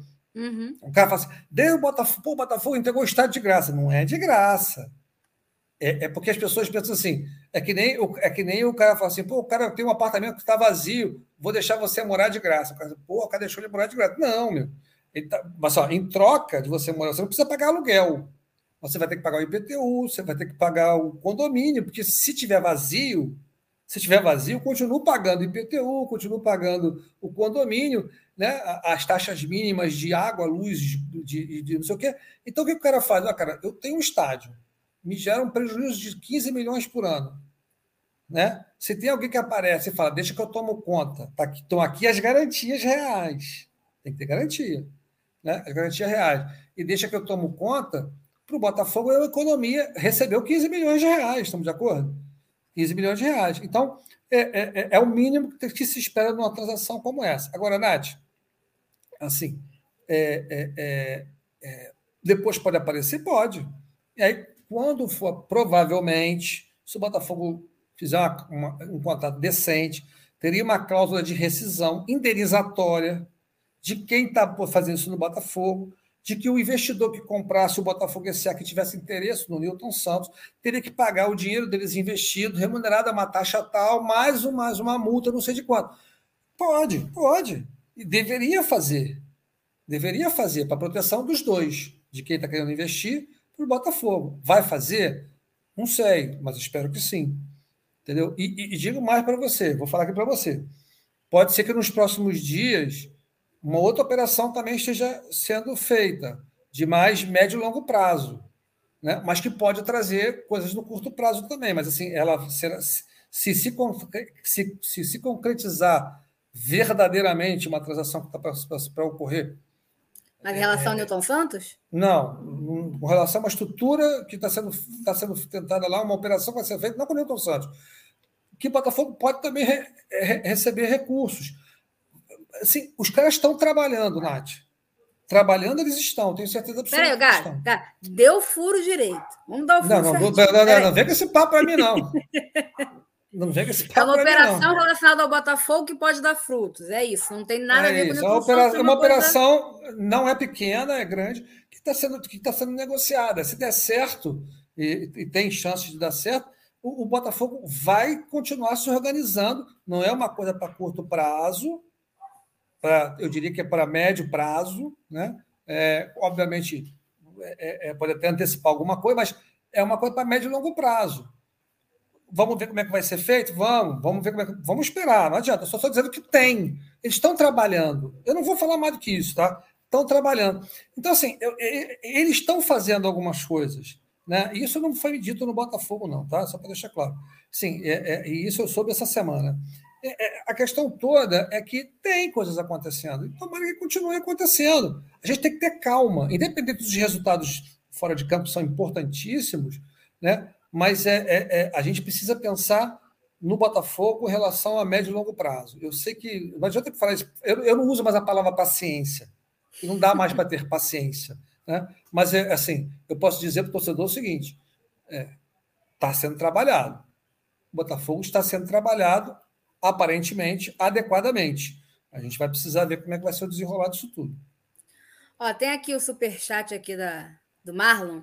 Boa noite, galera. A renovação do aluguel do Newton Santos depois de 31. Lembrando que vai até abril de 31. Ela é automática ou precisa de licitação? Gajo, minha avó até te mandou um abraço. Não, um outro abraço para sua avó com tudo, Marlon. Tudo bom, Marlon? Um grande abraço para ela também. E um beijo carinhoso. É, cara, assim, ó, eu vou te ser sincero, não vou bicar, não, tá? Renovação automática não deve ter, mas o Botafogo deve ter preferência na renovação, tá? É, agora, vai depender muito. A, a, a, a, prefeitura pode falar assim: eu não quero mais, vou fazer uma nova licitação e tal. Mas eu entendo, eu entendo que o Botafogo tem a preferência de renovação. Mesmo que vá uma, uma, uma licitação qualquer, uma nova licitação para poder fazer, que entre outros clubes, por exemplo, querendo participar, é, eu acho que o Botafogo teria o direito de cobrir os custos. Não tenho certeza, tá? Maravilha, Gajão. E você, já deixou o like? Deixa o like, pô, deixa o like, pô. Deixa o like aí para a Rádio Botafogo. Deixa eu ver se se inscreveram mesmo. Quantos andaram aqui? Vamos ver. Se inscreva no nosso canal, nos siga nas redes sociais, deixa o like e compartilha. Boa, Rafik.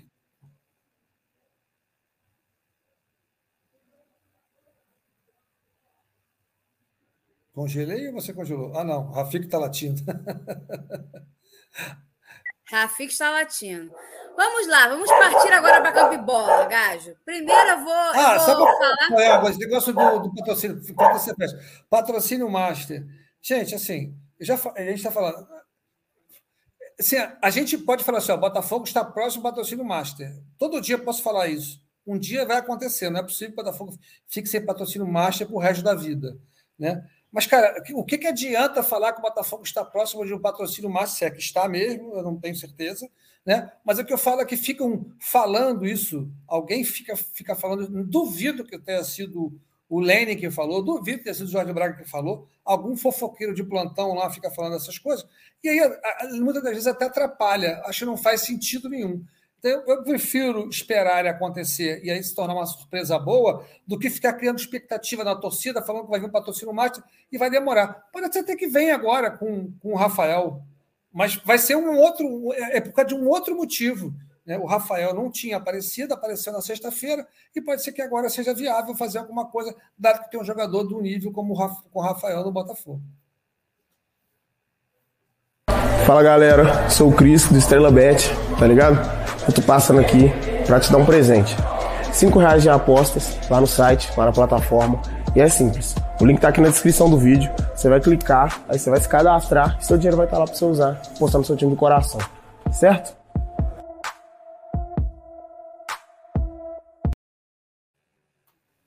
É, rapaz, ó, vou dar moral aqui pra galera que explorei aqui os conhecimentos do Gado e a gente ficou falando pra caramba e eu não consegui dar moral pra galera. Então, vamos dar moral pra galera aqui pra gente entrar em campo e bola. Porque, né, a gente precisa fazer dentro de campo também, até para que o pessoal lá tenha mais calma para trabalhar fora, fora das quatro linhas. É, o Beck está dando aqui uma cornetada aqui, ó, que o CEO falou da questão da ciência. Aí ele botou aqui. Essa ciência que está analisando o Fernandão, calma, a gente já vai falar do Fernandão. O José Carlos falou: então vamos começar pelo título da B. Temos total chance de chegar no topo. Começa sábado, faca nos dentes.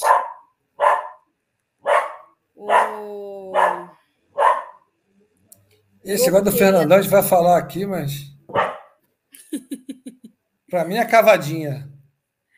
É, pois é. A gente, vai, a gente vai chegar lá. Boa noite, Nath e Gajo. Estou feliz porque agora estamos tendo transparência dentro do clube, coisas que não vimos há muito tempo. É...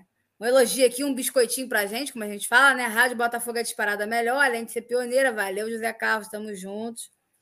Por que o Botafogo não contratou um CEO há cinco anos? É, realmente. porque nós tínhamos mais Botafogo no comando. É porque os caras que estavam lá, é, os caras que estavam lá achavam que sabiam. Bom, sabia, achavam que sabiam, não, mas sabia que não sabiam consertar nada, mas tinha interesse de ficar lá. Ah, um biscoitinho para minha pessoa. Obrigada, Ailton. Falando que eu estou muito linda com arranjo no cabelo. Muito obrigada. Pô, você tem que elogiar o, o cabelo do gato também. Ó, cabelo bonito, rabo de cavalo, né? Um cabelo muito bem, muito macio, muito bem hidratado. O Caju botou um comentário interessante. Gaginati, vocês não tremeram na base, quase caíram duro quando ele mencionou que um comitê que toma conta das decisões. Cara, deu um frio na espinha. Todo mundo está comentando isso, que ele fala que o Botafogo hoje tem um comitê né, de tomada de decisões, que seria ele. Todos os clubes têm, as empresas é, têm, seria... os clubes têm. É porque esse nome comitê ficou muito mal marcado no Botafogo, né? Mas é. seria ele, o Freeland, o do César, o próprio Vinícius, quem sabe até o Lenny Franco. Mas aí falando em comitê, a galera fica apavorada e realmente é, virou uma palavra meio malquista assim, entre a torcida, a torcida está traumatizada ainda. É, o Caju está falando que dia 17 faz seis meses do CEO, aí cornetando Jorge Braga. É, o Hélio perguntou sobre patrocínio máximo, o Gajo acabou de falar. O Beck falou: o dinheiro do Arão nada? Pois é, o dinheiro do Arão é realmente. As pessoas, outro dia eu vi até a Elisa. Elisa, o quê? Esqueci o nome dela, desculpa. Elisa Martins, gloriosa? É, falando assim: e aí, vamos correr atrás de quantas a receber? Só fala como. Não... Cadê o dinheiro do Arão? Um exemplo: cadê o dinheiro do Arão? Por que não vai buscar? Não é assim, né, cara? Infelizmente, nesse país não é assim. Né? Então, da mesma forma que o Botafogo leva anos para pagar a dívida dele, o Arão vai levar anos para pagar. Está tá próximo de receber, é verdade. Né? Já, já foi todas as instâncias, mas você tem sempre recursos que prolongam esse negócio. Não é uma coisa simples. O dinheiro não está ali na prateleira ou na conta do Arão que você vai lá e bloqueia porque não tem uma decisão judicial. Tem que aguardar um pouco mais. Não é simples assim, não. O Rainor falou aqui: o Botafogo está no início de uma profundização mais séria. Primeira vez que temos um CEO que não é torcedor. Teremos calma com ele, deixa o cara trabalhar. O... Ele, ele novamente, né? A BFR agindo como uma empresa até que enfim. O Beg falando que fantou que mas só cedou mais plano de BRF é Brasil Food, é isso? Sei lá. Botou BFR, deve ser Brasil Food. Aí a gente tem que ver, né? A gente tem que ver como é que o Botafogo vai trabalhar essa questão do Fantux. Até a questão mesmo do, do camisa 7 ainda é uma questão que a gente não sabe direito como vai funcionar quando voltarem o público, por exemplo. Que você paga hoje para ser sócio do Botafogo, mas quando voltarem o público nos estádios, tem a questão do pacote, de ingresso, então a gente não sabe também quanto é que vai ficar. Então, isso aí a gente tem que esperar para ver, não tem jeito. O Ivanildo dando boa noite o senhor Todd falando que o Jorge Braga está dando show no Botafogo. Calma, gente, não vamos idolatrar totalmente uma pessoa e nem escrachar totalmente uma pessoa. Com certeza o Jorge Braga vai cometer aí os seus pecadilhos no meio do caminho, que é normal. A gente tem que estar atento, cobrar, até porque quando a gente cobra, a gente melhora, né? a gente faz a pessoa crescer, né? melhora as questões. E também dá o voto de confiança para o cara, deixar o cara trabalhar no tempo que ele precisa. Então, nem 8, nem 80, né? O lado bom que esse, o lado bom disso tudo, Nath, é que é, são, agora a gestão são quatro anos, né? Para o lado bom e para o lado ruim. São quatro anos. Pelo menos começou o primeiro ano bem, né? Vamos ver se continua dessa maneira e se chega logo o investidor o quanto antes, porque agora são quatro anos. E não tem reeleição. Você compare um Fantoque para jantar com Messi ou com Barreto? Porra, hein? Que pergunta difícil, hein, cara? Porra, eu, eu já respondo, não, cara. Barreto, eu vou, eu vou falar para você o seguinte: eu vou comprar um fantoque para jantar com a minha mulher, rapaz. Não quero saber de Messi Barreto, não, velho. Viu? A Cássia tá com moral, tá certo. É... O Hélio tá falando aqui que ele tá gastando muito dinheiro com o Botafogo, porque é cada camisa linda que o Botafogo lança. Isso é verdade. É... Faz um dia com Felipe Neto, Anitta, Zeca Pagodinho e Maitê. Ah, sim, no caso seria o Botafogo fazer uma, uma espécie de evento, né? Com seus torcedores símbolos e tal. É uma possibilidade. Dona Leonora chegando na área, salve Nath, salve Gajo. Dona Leonora, seja hum. bem-vinda mais uma vez. Está né? sempre com a gente. que mais? O Guilherme pedindo like. Hum, o José acreditando que ele vai afastar os dirigentes nocivos. Dona Raunice também aqui dando boa noite para geral. É... O Sérgio aqui falando, ó. Lembra quando falei sobre usar o carne na Série B? Eu disse que seria muito útil sair a prova. Você tem, você tem razão, Sérgio. Realmente, eu confesso que não acreditava, tá? Faço minha meia-culpa aqui. Matheus, lembrando que ainda tem a questão da troca do material esportivo, troca do fornecedor. Eu ia até perguntar isso a você, Gás, mas eu achei que ia ficar muito longo, porque acho que a gente pode debater isso no outro dia, a questão aí de. Não, esse direto ao ponto, você pode fazer vários aí, corta vários e vai fazer. Mas a live vai ficar muito longa, porque a gente ainda tem coisa para falar ainda de campo e bola. Mas é a questão do material esportivo, né? Se você quiser dar uma pincelada aí, fica à vontade, que é a questão. Não, assim, é, o material esportivo, a gente falou de marca própria e tal. Eu acho que o Lene, o Lene, os dois caras que mais conhecem sobre o tema, talvez aí no mercado, é o próprio Lene e o, e o, e o Jorge Braga. O Jorge Braga é do varejo, conhece isso como ninguém. Toda essa parte de, do, do, do, da cadeia de valor de uma, de uma do, de um, de um, do varejo, conhece como ninguém. A vida dele é essa e o Lenin estava lá no Bahia, passou pela, pela, pela marca própria, passou por todas as possibilidades lá no, no, no, no, no Bahia. Então conhece também todos os caminhos, o que é bom, o que é ruim. Ele aprendeu com os acertos e com os erros. Então, acho que está tá, na, tá, tá nas mãos das melhores pessoas no Botafogo até então. E é claro, o próprio CEO assinou com isso, que antes do Botafogo tomar qualquer decisão, vai ter um estudo de viabilidade, porque a gente sabe que a realidade do Botafogo é diferente da realidade do Bahia, do Ceará. Então, assim, eles sabem o que eles estão fazendo, né? Eles vão analisar o que seria mais vantajoso financeiramente para o Botafogo.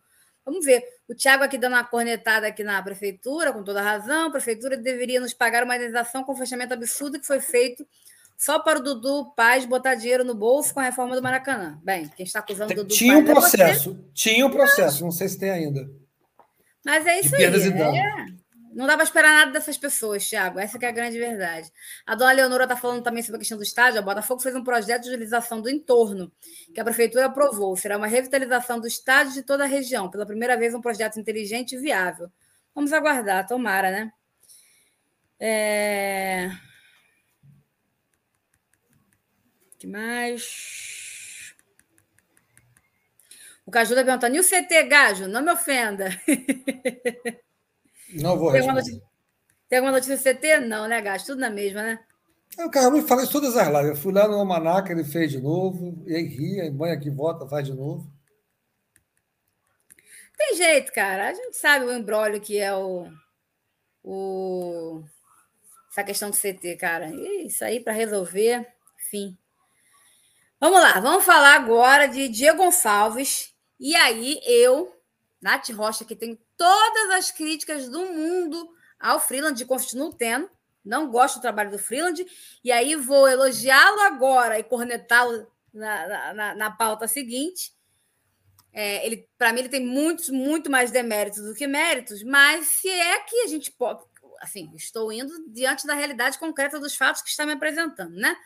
Quem montou essa estrutura, esse departamento médico, aí, essa estrutura aí, tudo bem que tem gente antiga que, que permaneceu e que tem qualidade sim, tá? Mas, querendo ou não, o, o, o Freeland trouxe uma galera lá, até do Flamengo, da base do Flamengo, para atuar no nosso departamento médico, que a galera também deu até uma chiada, que é uma bobeira isso, só porque veio do Flamengo. Quem dera, quem dera a gente que o Botafogo pudesse roubar todos os bons funcionários do Flamengo para a gente, roubar, claro, no bom sentido, no, no né, sentido é, figura de linguagem. E, assim, o que a gente está percebendo é que, tirando uma, uma, uma questão ou outra, como, por exemplo, o caso Jonas, que, Jonathan, que demorou muito, né? Eu, Jonathan, o lateral direito, mas, assim, na, na, a maioria dos jogadores tem voltado até com uma certa rapidez a atuar no Botafogo. Antigamente, o jogador se lesionava, a gente ficava, caramba, vai voltar nunca mais, só ano que vem, na próxima temporada. E eu tenho percebido uma volta bem mais rápida dos jogadores é, para o time. E essa do Diego Gonçalves parece que foi tempo recorde, né? Lembrando que ele tinha uma previsão de, três, de quatro a seis semanas fora, perderia em média uns dez jogos. Talvez tenha sido uma previsão até assim mais, como é que se fala? É, tem, eu, cara, tô cada dia mais esquecida. Tem um nome que se fala, mais conservadora do Botafogo, dá um prazo maior para não, né, não gerar expectativa na torcida, mas ele, ao que parece, já está de volta, já fez a transição, já está trabalhando, já tá treinando com o grupo, já trabalhou com bola. E a notícia que vem, né? É quem trouxe a notícia. Onde é que eu vi? Eu não vou lembrar agora para dar os créditos. Acho que eu vi no GE. Mas, enfim, a questão é que é muito provável que ele esteja disponível já no jogo contra o Londrina. Nada garante que ele seja o titular, mas provavelmente já teremos Diego Gonçalves, pelo menos no banco, contra o Londrina, e não está descartado ele ser o titular da partida. Então, assim, de fato, é uma recuperação em tempo recorde, e eu acho que, apesar de algumas questões, né, é, a gente, esse ano, durante esses seis meses, vamos botar assim, eu acho que a gente tem mais elogios do que críticas a fazer ao departamento médico do Botafogo até agora. O que, que você acha, Gajo? Qual a sua expectativa aí para a volta do Diego Gonçalves? Inclusive dentro de campo, né? Inclusive para nos ajudar dentro de campo. Não, é uma opção ofensiva maravilhosa, o, o Diego Gonçalves. É, assim, quando ele saiu falando que ia ser quatro a seis semanas, Nath, eu confesso que fiquei preocupado, porque eu não tinha percebido toda essa, essa gravidade né, naquele momento lá e tal. E, mas, mas, mas eu acho que a melhor coisa dessas horas realmente é a gente, é a gente gerar uma expectativa uma péssima expectativa e depois ter uma surpresa. Porque e a geração da expectativa ruim é em função, do, mais uma vez, do passado do Botafogo. Houve uma restauração toda no departamento de futebol, os médicos foram trocados, o Botafogo comprou alguns equipamentos, tem uma. Tem, tem, deu, deu uma. fez um. Dentro, das, dentro da capacidade do Botafogo, fez um upgrade, inclusive, em relação a muita coisa. Então, eu acho que, que é, é positivo sinaliza muito bem, é, sinaliza muito bem para o torcedor e para todo mundo. E vamos combinar uma coisa, Nath, se é uma coisa que os jogadores do, do Botafogo, nesse momento que são titulares, não querem, é abrir espaço para ninguém. Porque você imagina que o Diego Gonçalves está no Mirassol. Eu não sei se era Mirassol, eu não lembro mais. Mas era algum outro time. Está fechado teu áudio, Nath. Está fechado o áudio. Eu acho que ele pertence ao Mirassol, mas ele estava, acho que na Ponte Preta, se eu não me engano, ano passado. É, não lembro, assim, mas ele estava lá num time qualquer. De repente ele vem para o Botafogo, está com um salário eh, relativamente maior do que ele estava antes, uma visibilidade muito maior, o time numa, numa, numa, numa crescente incrível, sendo, sendo noticiário geral em relação obviamente, em relação à Série B, a, a, performance do clube, que é extraordinária no momento, a contratação do Rafael, as mudanças que estão cada vez maiores e a chance de ano que vem estar na Série A de um time como o Botafogo e se valorizar. Então, um cara que tem o um mínimo de, de, de, de, vontade de conquistar alguma coisa, né, de, de, de, crescer, ele não quer ficar lá de fora sentadinho. Exceto o Cavalieri, que está tá aposentado, quer ganhar 200 mil reais em casa não quer fazer absolutamente nada, está dizendo que está com dor no calcanhar. Beleza, esse pode fazer isso, já está na aposentadoria, mas o cara que, tá, que não tem a vida feita ainda, como o Diego Gonçalves, prova, assim, ajuda muito. Primeiro, é, além da infraestrutura do Botafogo, além do, do, do, dos médicos que estão ajudando a fazer isso tudo lá no Botafogo, o próprio profissional deve se empenhar muito mais para voltar. Né? Ele deve fazer o negócio tudo, as recomendações deve ter sido tá sendo feitas, ficar se cuidando em casa, se cuidando no, no, no próprio é, Botafogo. É, parece que o Botafogo fez um intensivão de fisioterapia com ele, bem preparado para que ele voltasse o mais rápido possível. Sabe o que acontece quando você tem clubes? Você pode até fazer isso, tá, Nath? Mas assim, é, é até a maneira mais barata. Mas eu vou dar um exemplo mais uma vez lá do, do, do, do Flamengo, né? É, é, o, o, Diego, que, que, o Ribas, que ia ficar meses fora, ele tinha fisioterapeuta com ele, massagista, 24 horas por dia. Você imagina isso? Ele, só, ele, só, ele só não tinha quando dormia. Acordava era o dia inteiro, sexta, sábado, domingo, segunda, terça, quarta, em casa, em tudo.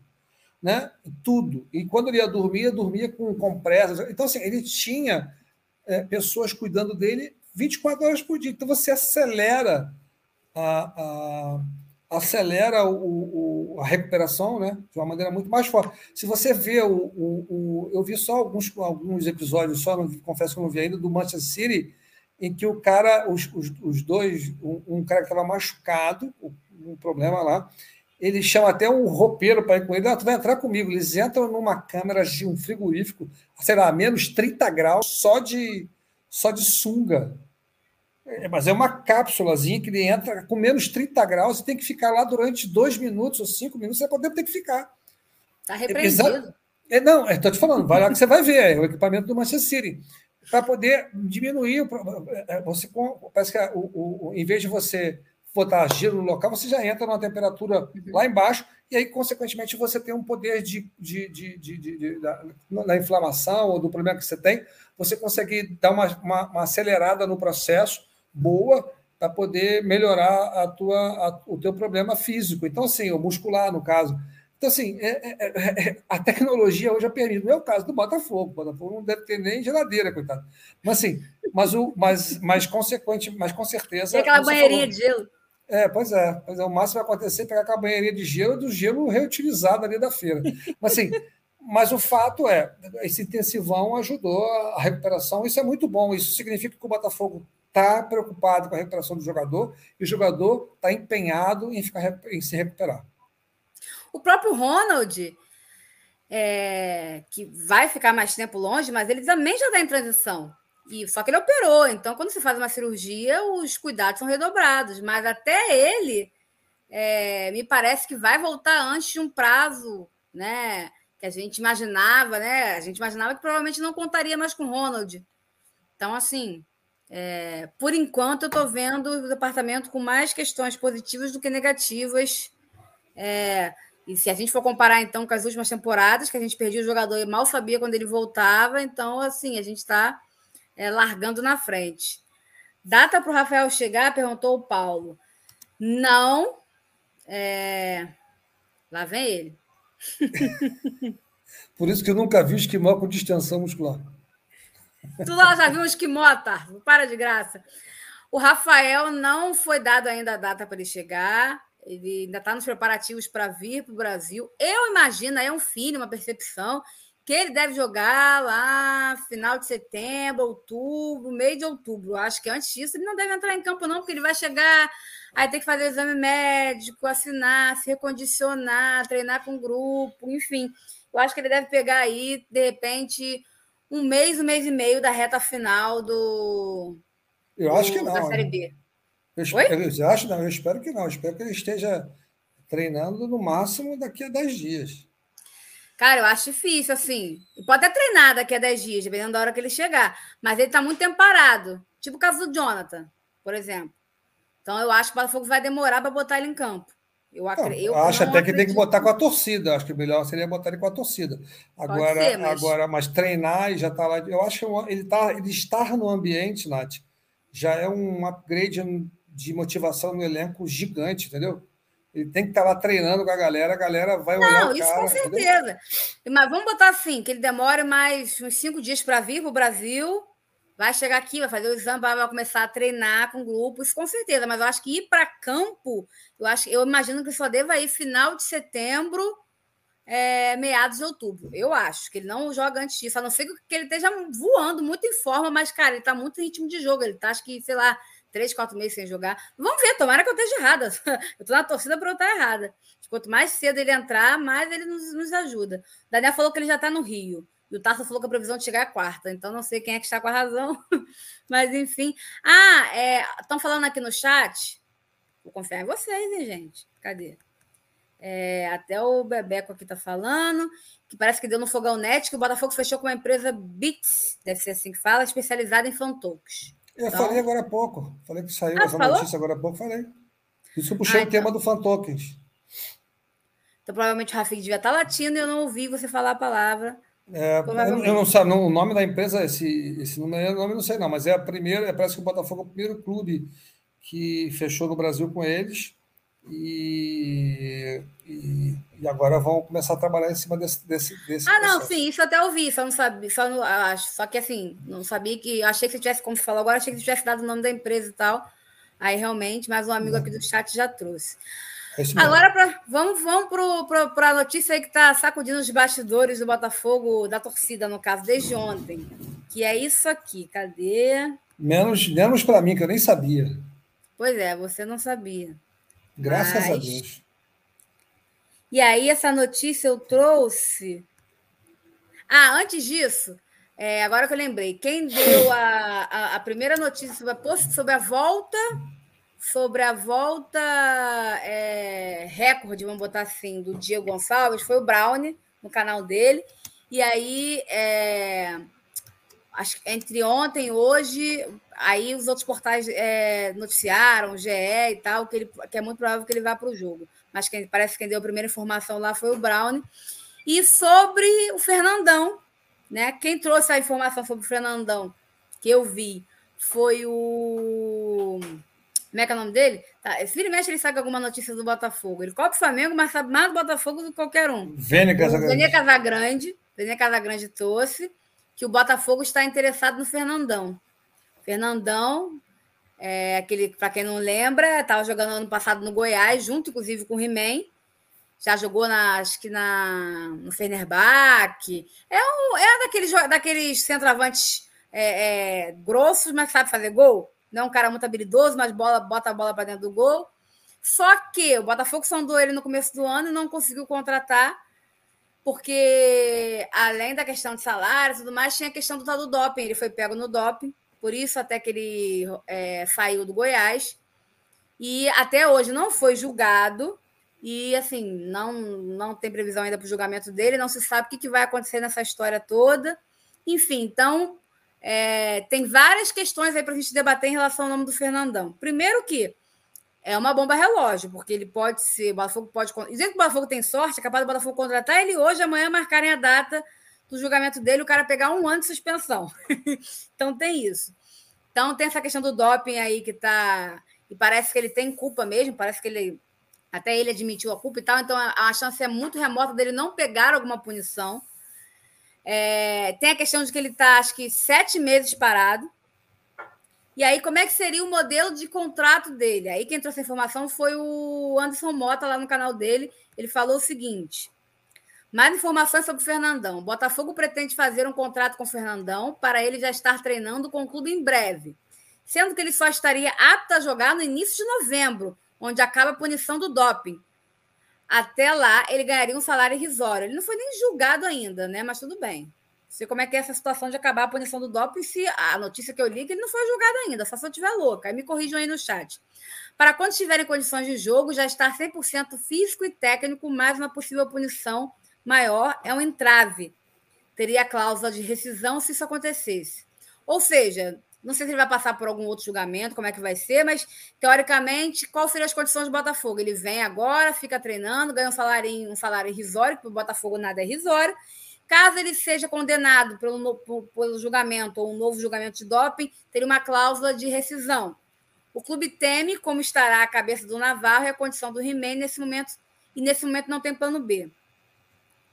E aí eu peguei essa, esse, essa, esse o Anderson Vitorino também é um jornalista que fica falando lá no Twitter. Ele trouxe um, um, uma opinião que eu achei interessante sobre o Fernandão. Viram que fizeram besteira, trazer o Rafael Moura e que daqui a pouco seu contrato será automaticamente renovado. Olha os gatilhos aí, para 2022. Ou seja, para corrigir um gasto, vão fazer outro. Depois pergunta por que o Botafogo está endividado. Cajo, diante de tudo que você leu aí, Quem tem botou? alguma lógica o Botafogo trazer o Fernandão, o Fernandão treinar aqui, não ter condições de jogar, receber um salário, seja qual for, irrisório, só está apto a jogar em novembro, ou seja, ele estaria apto, se conseguir jogar quatro partidas só. Não, e aí eu vi algumas pessoas perguntando até o Anderson, ah, então ele viria para a Série A? Aí ele falou, não, ele vem para a Série B, ele não vem para a Série A. E as pessoas argumentando, claro, que ele não é jogador de Série A. O Botafogo não deveria investir nele para a Série A, deveria ir atrás de outro jogador. Ou seja, é um negócio que não tem explicação.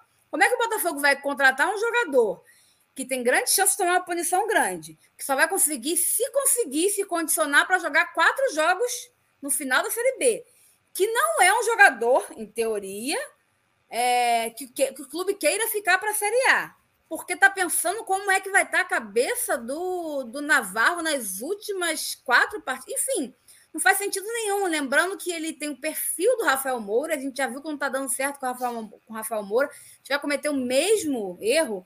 Então, assim, para mim, não entra na minha cabeça essa contratação do, do Fernandão, não faz sentido algum. Claro que pode ser cavada de empresário, pode ser uma série de coisas, Mas assim, é bizarro, né? Acho que se o Botafogo sequer cogitou isso, é muito bizarro. E aí, né? Cadê o setor de inteligência e tudo mais? Assim, não faz nenhum sentido a vida do Fernandão.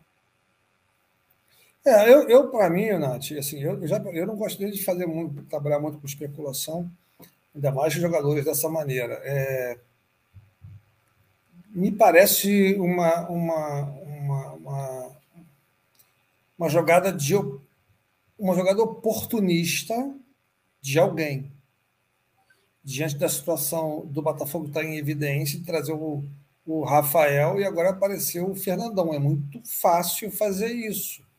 Né? Seja, seja porque o cara, é, o empresário falou isso para o Vender Casa Grande, seja porque, porque assim, uma notícia após a, dessa do Rafael, uma logo no dia seguinte do coisa, sim, é, é muita coincidência para mim, né?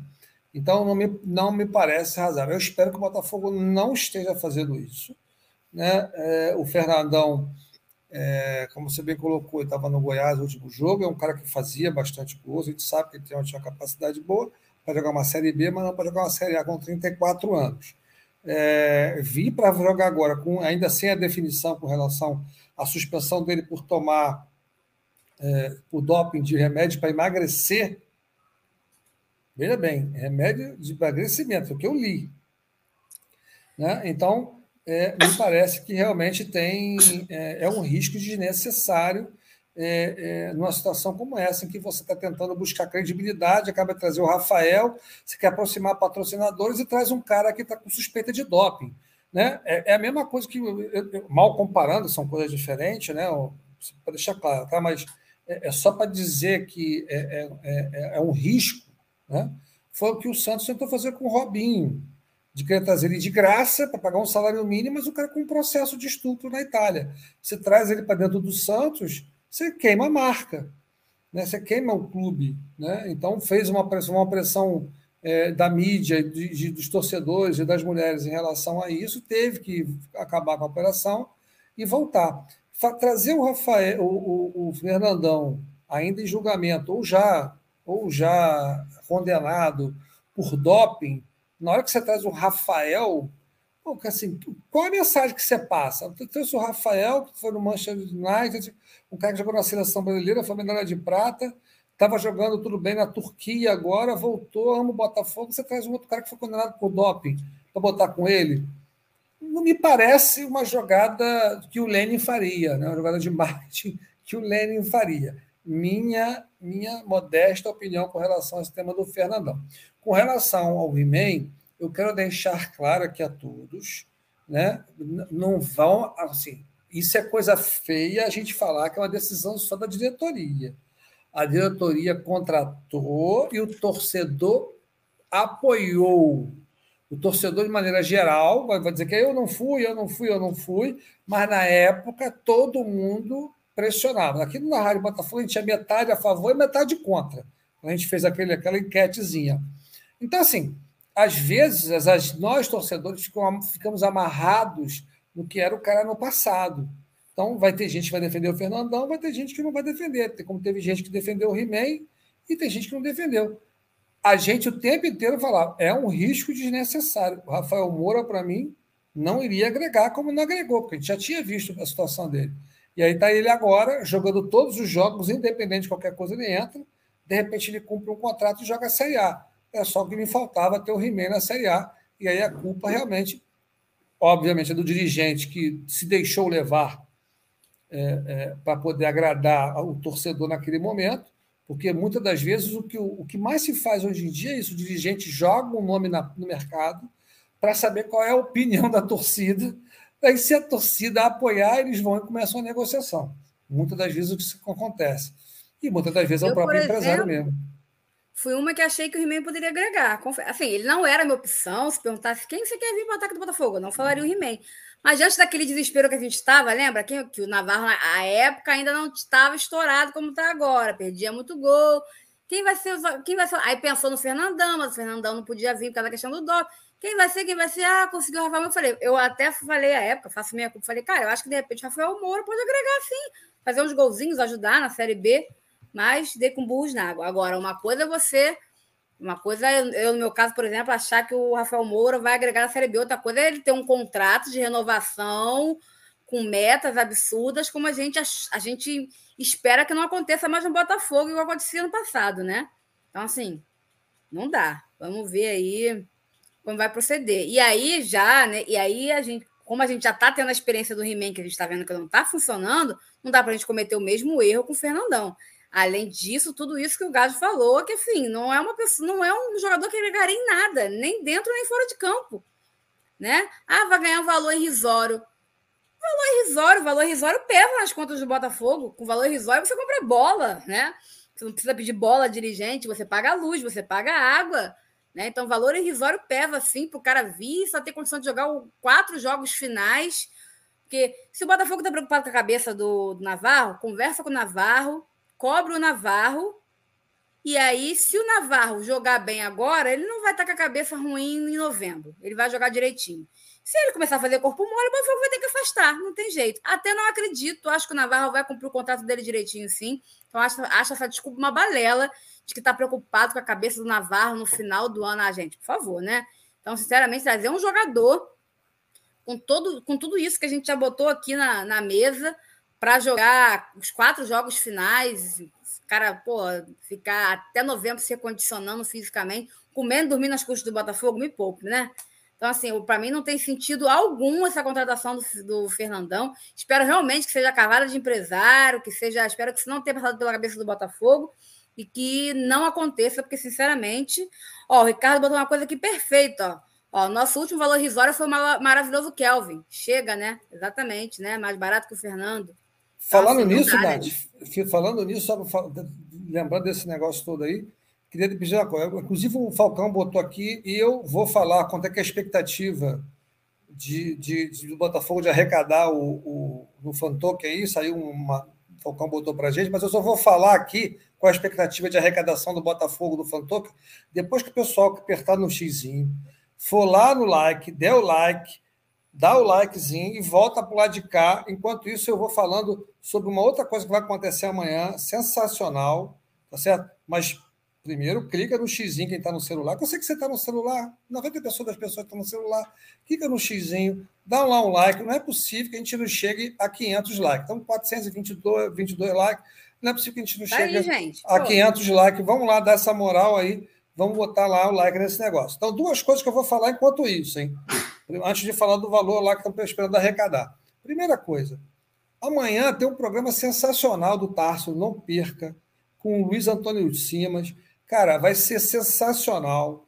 Vai falar sobre o livro dele. Deixa eu ver o nome do livro. Maracanã. Maracanã. Quando. Hã? Quando a cidade era ler. terreiro, não é isso? É, é isso aí, quando a cidade era terreiro. Quando a cidade era terreiro. Amanhã vai ser, cara, sensacional. Quando Luiz a cidade Antônio era Simas. terreiro. Terreiro. é, era terreiro.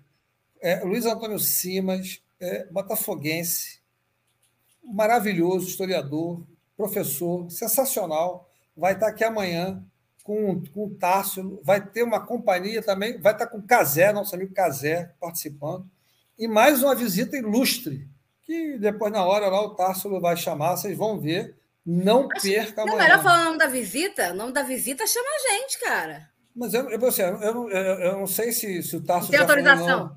É, não sei. Tássio não fala aí se pode ou não, a gente fala. Mas a princípio a visita também vai estar presente lá com a gente, com a brilhantando esse negócio. Só tudo. fera, só fera na bancada. Só fera na bancada, vai ser um, uma live sensacional, não perca amanhã. E já abra a cerveja, já vai aproveitando, sextou amanhã, manda ver. Aí, não, olha lá, não. Boca de túmulo. Tá vendo? Mas não falei, não falei. A, a, outra coisa é o seguinte: o Falcão mandou aqui dizendo o seguinte: olha aqui, só no Fogonete, todo mundo já viu lá, que o Botafogo tem expectativa de arrecadar mais de 5 milhões de reais no Fantoken.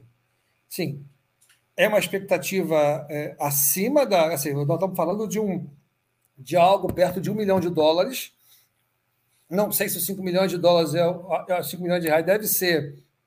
Deve ser provavelmente a expectativa, metade disso deve ser do Botafogo, eu não sei como é que é a regra do, a regra do negócio, né? É, mas ele, ele, pelo que eu estou vendo aqui, é, o Botafogo fechou parceria é, com o Ronaldo Medeiros, blá blá blá. Os membros moldes da CBF, tem ligação com, com Wolverhampton, Rangers Espanhol, né? É, além de federações da Espanha, Uruguai, Peru e MotoGP. Então, assim, a expectativa de arrecadar 5 milhões de reais de receita. E é 5 pelo, milhões pelo, de reais? De reais. É um milhão de dólares, né? É porque quando, quando é como 5 chama mais atenção do que um, você bota 5 milhões de reais, na verdade, depois o Botafogo vai ficar com 2,5, se vendeu os 5 geralmente é metade. Mas é uma receita nova, é um trabalho que está sendo feito, é uma novidade, é uma coisa que foi feita em tempo recorde. Eu sei quem levou, não o fan mas o Bitcoin, o processo de Bitcoin lá no, no clube também, é, acabou não, não participando. E é o que a gente chama de revenue share, né? E é um de success fee, ou seja, o Botafogo só paga se tiver receita associada, né? Então, se, se, se o cara fizer tudo e o Botafogo e os caras não arrecadarem um centavo, o Botafogo não paga nada. Então, quanto mais arrecadar, mais os dois ganham. Tanto a empresa, é, eu não sei como é que se pronuncia ainda esse negócio, então não vou chutar aqui, mas é, e, e, o Botafogo são 2 milhões e meio de reais se vendeu 5 milhões, ou seja, um milhão de dólares. Considerando que estão cobrando 2 dólares, né? 2 dólares, o Falcão vai fazer a conta, botar lá o Excel, mas 2 dólares desse negócio significa que nós vamos vender é aproximadamente 500 mil tokens. Né? Então, é esse, esse é o número que vezes 2 dá um milhão de dólares. Né? Então, cada token valendo valendo valendo 2 dólares. Então, para vender, você pode comprar um ou pode comprar 100 fan tokens. Né? Então, vamos na expectativa de que a gente vai vender 500 mil tokens. Vamos ver, fan tokens, é melhor dizendo. Está fechado o áudio. Tá fechado o áudio. Aí, gás, tá vendo? Aprendi com gás aí. Gagiei agora, dei mole com o som desligado. É porque aqui Rafik tá do lado. Você tem que sempre fechar o som, senão daqui a pouco ele resolve latir. É, ó, tem uma enquetezinha aqui, a galera pode responder aí no chat. Quem estiver vendo a live gravada pode deixar nos comentários também. Eu botei também lá na aba comunidade lá. Se você aprova uma possível vinda do Fernandão para a reta final da Série B, que é isso que, né, foi isso que foi vazado aí. Né? E essa questão do fan token, eu acho que bem trabalhada pode ser interessante. E aí acho que duas coisas podem alavancar isso, né? Primeiro é a volta do público, né? A, é a volta de poder estar nos lugares, né? Então, por exemplo, você comprar um direito de estar junto com o jogador, estar tá no Newton Santos, isso acho que isso pode alavancar e o um bom momento dentro de campo. Porque, cara, que torcedor que não vai querer comprar, por exemplo, sei lá, gravar um vídeo com o Shai, fazer uma dancinha com sei lá quem, entendeu? É, é, ganhar um autógrafo, uma foto. A gente viu aí o sucesso que foi a delegação do Botafogo chegando aí nos outros estados, né? Enfim. É, veio o Carly, por exemplo, que está em alta, né? Fazer alguma coisa com o Carly. Então, eu acho que isso é, essas, essas coisinhas assim, eu acho que podem alavancar bastante essa questão do fan. A questão é se vai ficar, né? Porque pode gerar um primeiro impulso, né? uma primeira motivação. A questão é se. Eu acho que tem que ser um trabalho bem feito para que isso sempre gere renda, não seja só uma coisa que gere na primeira levada, para todo mundo empolgado, e depois a galera deixe de consumir. Eu acho que esse é o grande trabalho, talvez, tornar isso é, atrativo sempre, né? Ter sempre coisas atrativas para vender pelo Fantoche. É, é, é, assim vai ser, Tati. Eles vão fazer primeiro um, uma, uma, quantidade menor, essa primeira quantidade menor para poder testar o mercado, ver como é que vai ser feito, e, consequentemente, porque tem motivação agora, de repente o cara vai botar lá no Fontoken e depois, é, sei lá, tirar foto com o Rafael, né? Ou, ou participar de um treino lá com eles, lá, junto com o Rafael. Não sei, alguma coisa nesse sentido. E aí vão criando, vão criando novas possibilidades. Toda vez que tiver uma, uma coisa boa, por exemplo, um fan token de que vai estar tá no. É, vai vai, vai, no, vai na, na, na, sede ou vai estar lá junto no estádio no dia da o Botafogo subir para a Série A. Eu estou chutando que qualquer coisa. Uhum. Então você vai criando, você não pode fazer todo dia também, que você vai queimando, né? Mas você faz uma agora, daqui a pouco faz uma daqui a dois meses, faz daqui a outra, daqui a. Depende da demanda, depende da necessidade, depende do momento. Então, acho que é importante nesse, nesse sentido. Por exemplo, o Botafogo sobe para a Série A. Puta, faz o Fantoque na hora. Na hora. Você faz o lançamento de Fantoque para poder ajudar para o ano que vem, para contratar salário. Ó, esse dinheiro do Fantoque vai ser para contratar um craque. Então vamos botar tanto, ideia de tanto, vamos botar tanto. Não diz quem é o craque, quem é o cara que vai trazer. Mas bota lá, por exemplo, um milhão de tokens. Dá 2 milhões de dólares. Dá um milhão de dólares para o Botafogo, 5 milhões de reais. E 5 milhões de reais nós vamos usar para pagar todo o salário desse jogador que vai vir para o Botafogo. Por hipótese, tá? Por hipótese. E aí, o que, que o cara ganha? O cara, o cara traz o jogador para o Botafogo, o que o torcedor ganha? Ganha que vai trazer um cara bom para o Botafogo, e o Botafogo ganha de, ganha de condições de trazer jogadores, eh, melhorar o, melhorar o plantel do Botafogo e, consequentemente, o torcedor ganha ainda os benefícios que estão atrelados à Copa do Fantoque. Porque não é só receber, não é só dar dinheiro para o Botafogo, vai ter um retorno de benefícios associados ao negócio. Agora, para mostrar para a galera que está aí por fora das redes sociais, o Botafogo está. As duas, semanas, as duas últimas semanas do Botafogo foram praticamente maravilhosas tipo, quase 99,9% de coisas positivas. E aí a galera tá feliz da vida e tal. E como eu falei aqui no começo da live, teve um rapaz lá que eu não lembro o nome dele, mas ele é conhecido como Gordinho do TikTok. ele fez lá uma dancinha lá comemorando a vitória do Botafogo e viralizou, né? A, a dancinha do Gordinho.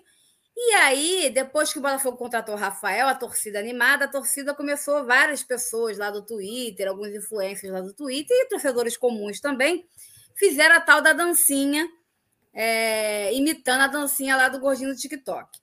E aí, alguns jogadores. E aí, o Chay, por exemplo, é, algum, por exemplo, o pessoal do lance, algum, deram uma moral lá pro menino lá e tal. Aí o Botafogo, o Chay foi falou que vai fazer a dancinha lá dele lá e vai dar uma camisa para ele, enfim. Só que além disso, nós tivemos, olha que legal. Olha mais aí de novo.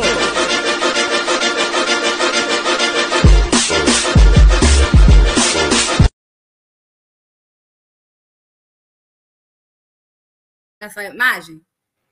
O, o PV.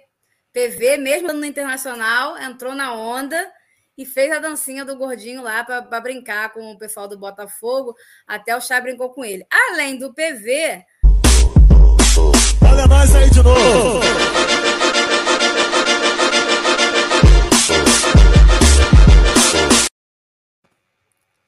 E aí isso viralizou Aí eu botei lá na Rádio Botafogo quem é que vai fazer a nossa para poder botar no Twitter. No Twitter não, no TikTok. É, alguém aqui da Rádio Botafogo tem que fazer. Eu voto no gajo, mas eu não sei o que a galera acha. Né? Mas assim, alguém tem que fazer essa dancinha. Mas Pode aí... achar quem quiser, desde que não seja eu. a nossa nova geração da RB fez a dancinha para nos representar. E aí eu vou botar aqui para vocês verem. Vamos lá. Primeiro ele. Olha o charme, olha o molejo, olha a desenvoltura. Olha nós aí de novo.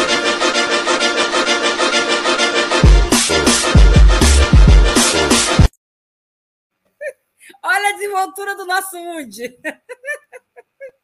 Agora, para melhorar, nós temos o Gui Oyama, que também fez a sua dancinha. Agora, esse aí, a desenvoltura está meio complicado. Olha nós aí de novo.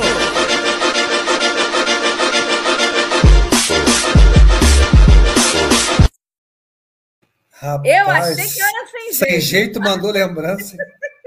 Mas Jesus o Gui... Que vergonha, Esse... E aí, depois de todos os apelos e depois de todos os pedidos, teve um mais velho da RB que fez a lancinha. Foi o Gajo. Vou botar o Gajo aqui para vocês verem.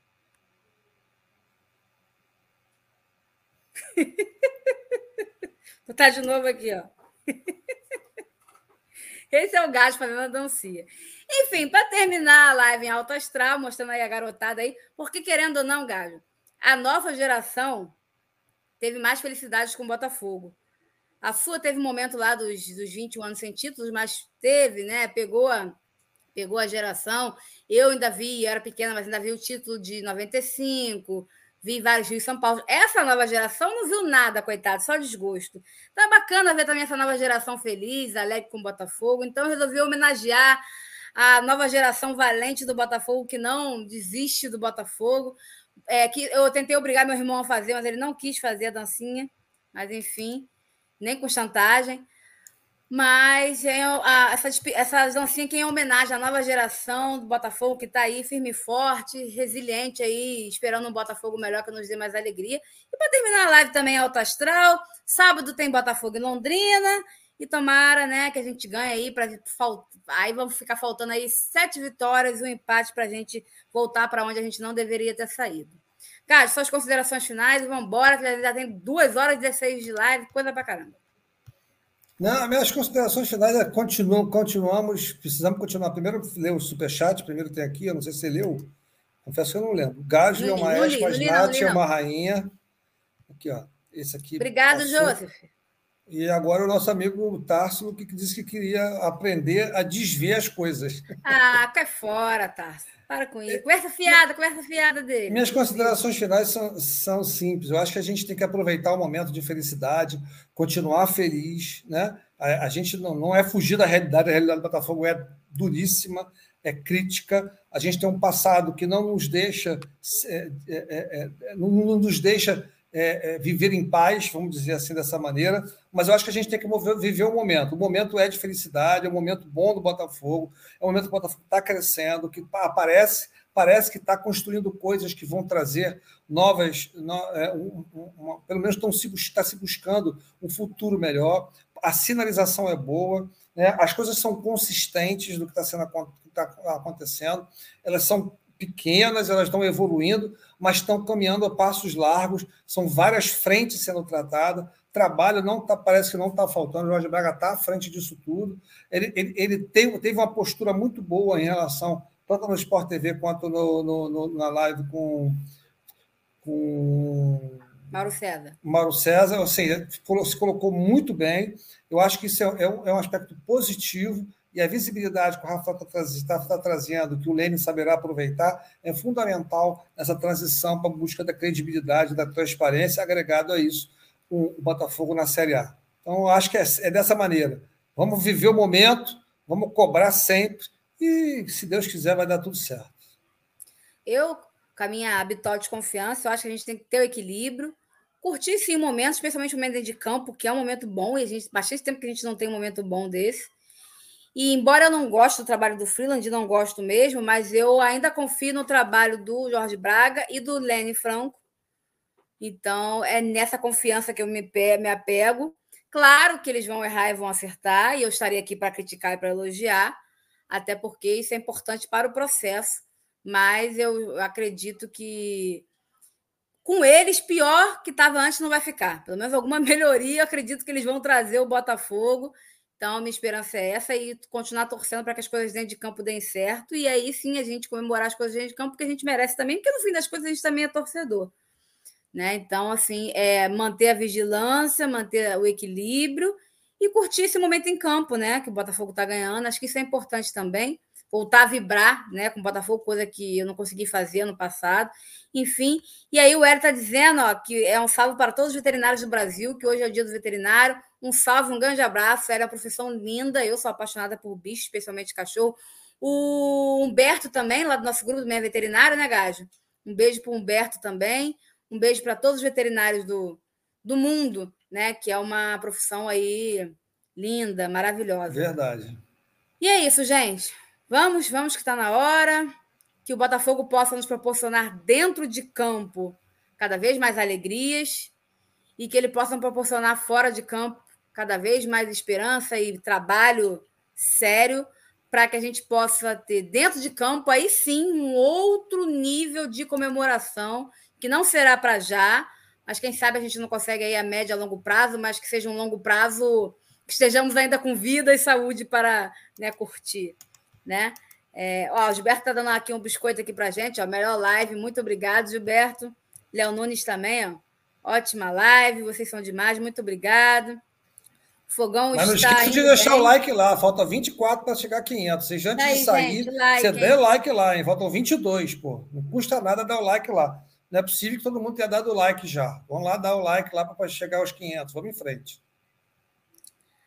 O Valdir tá falando que você é a cara do Juro Biafra, ex-vocal do Dead Kennedy. Não sei, essa banda não é da minha época.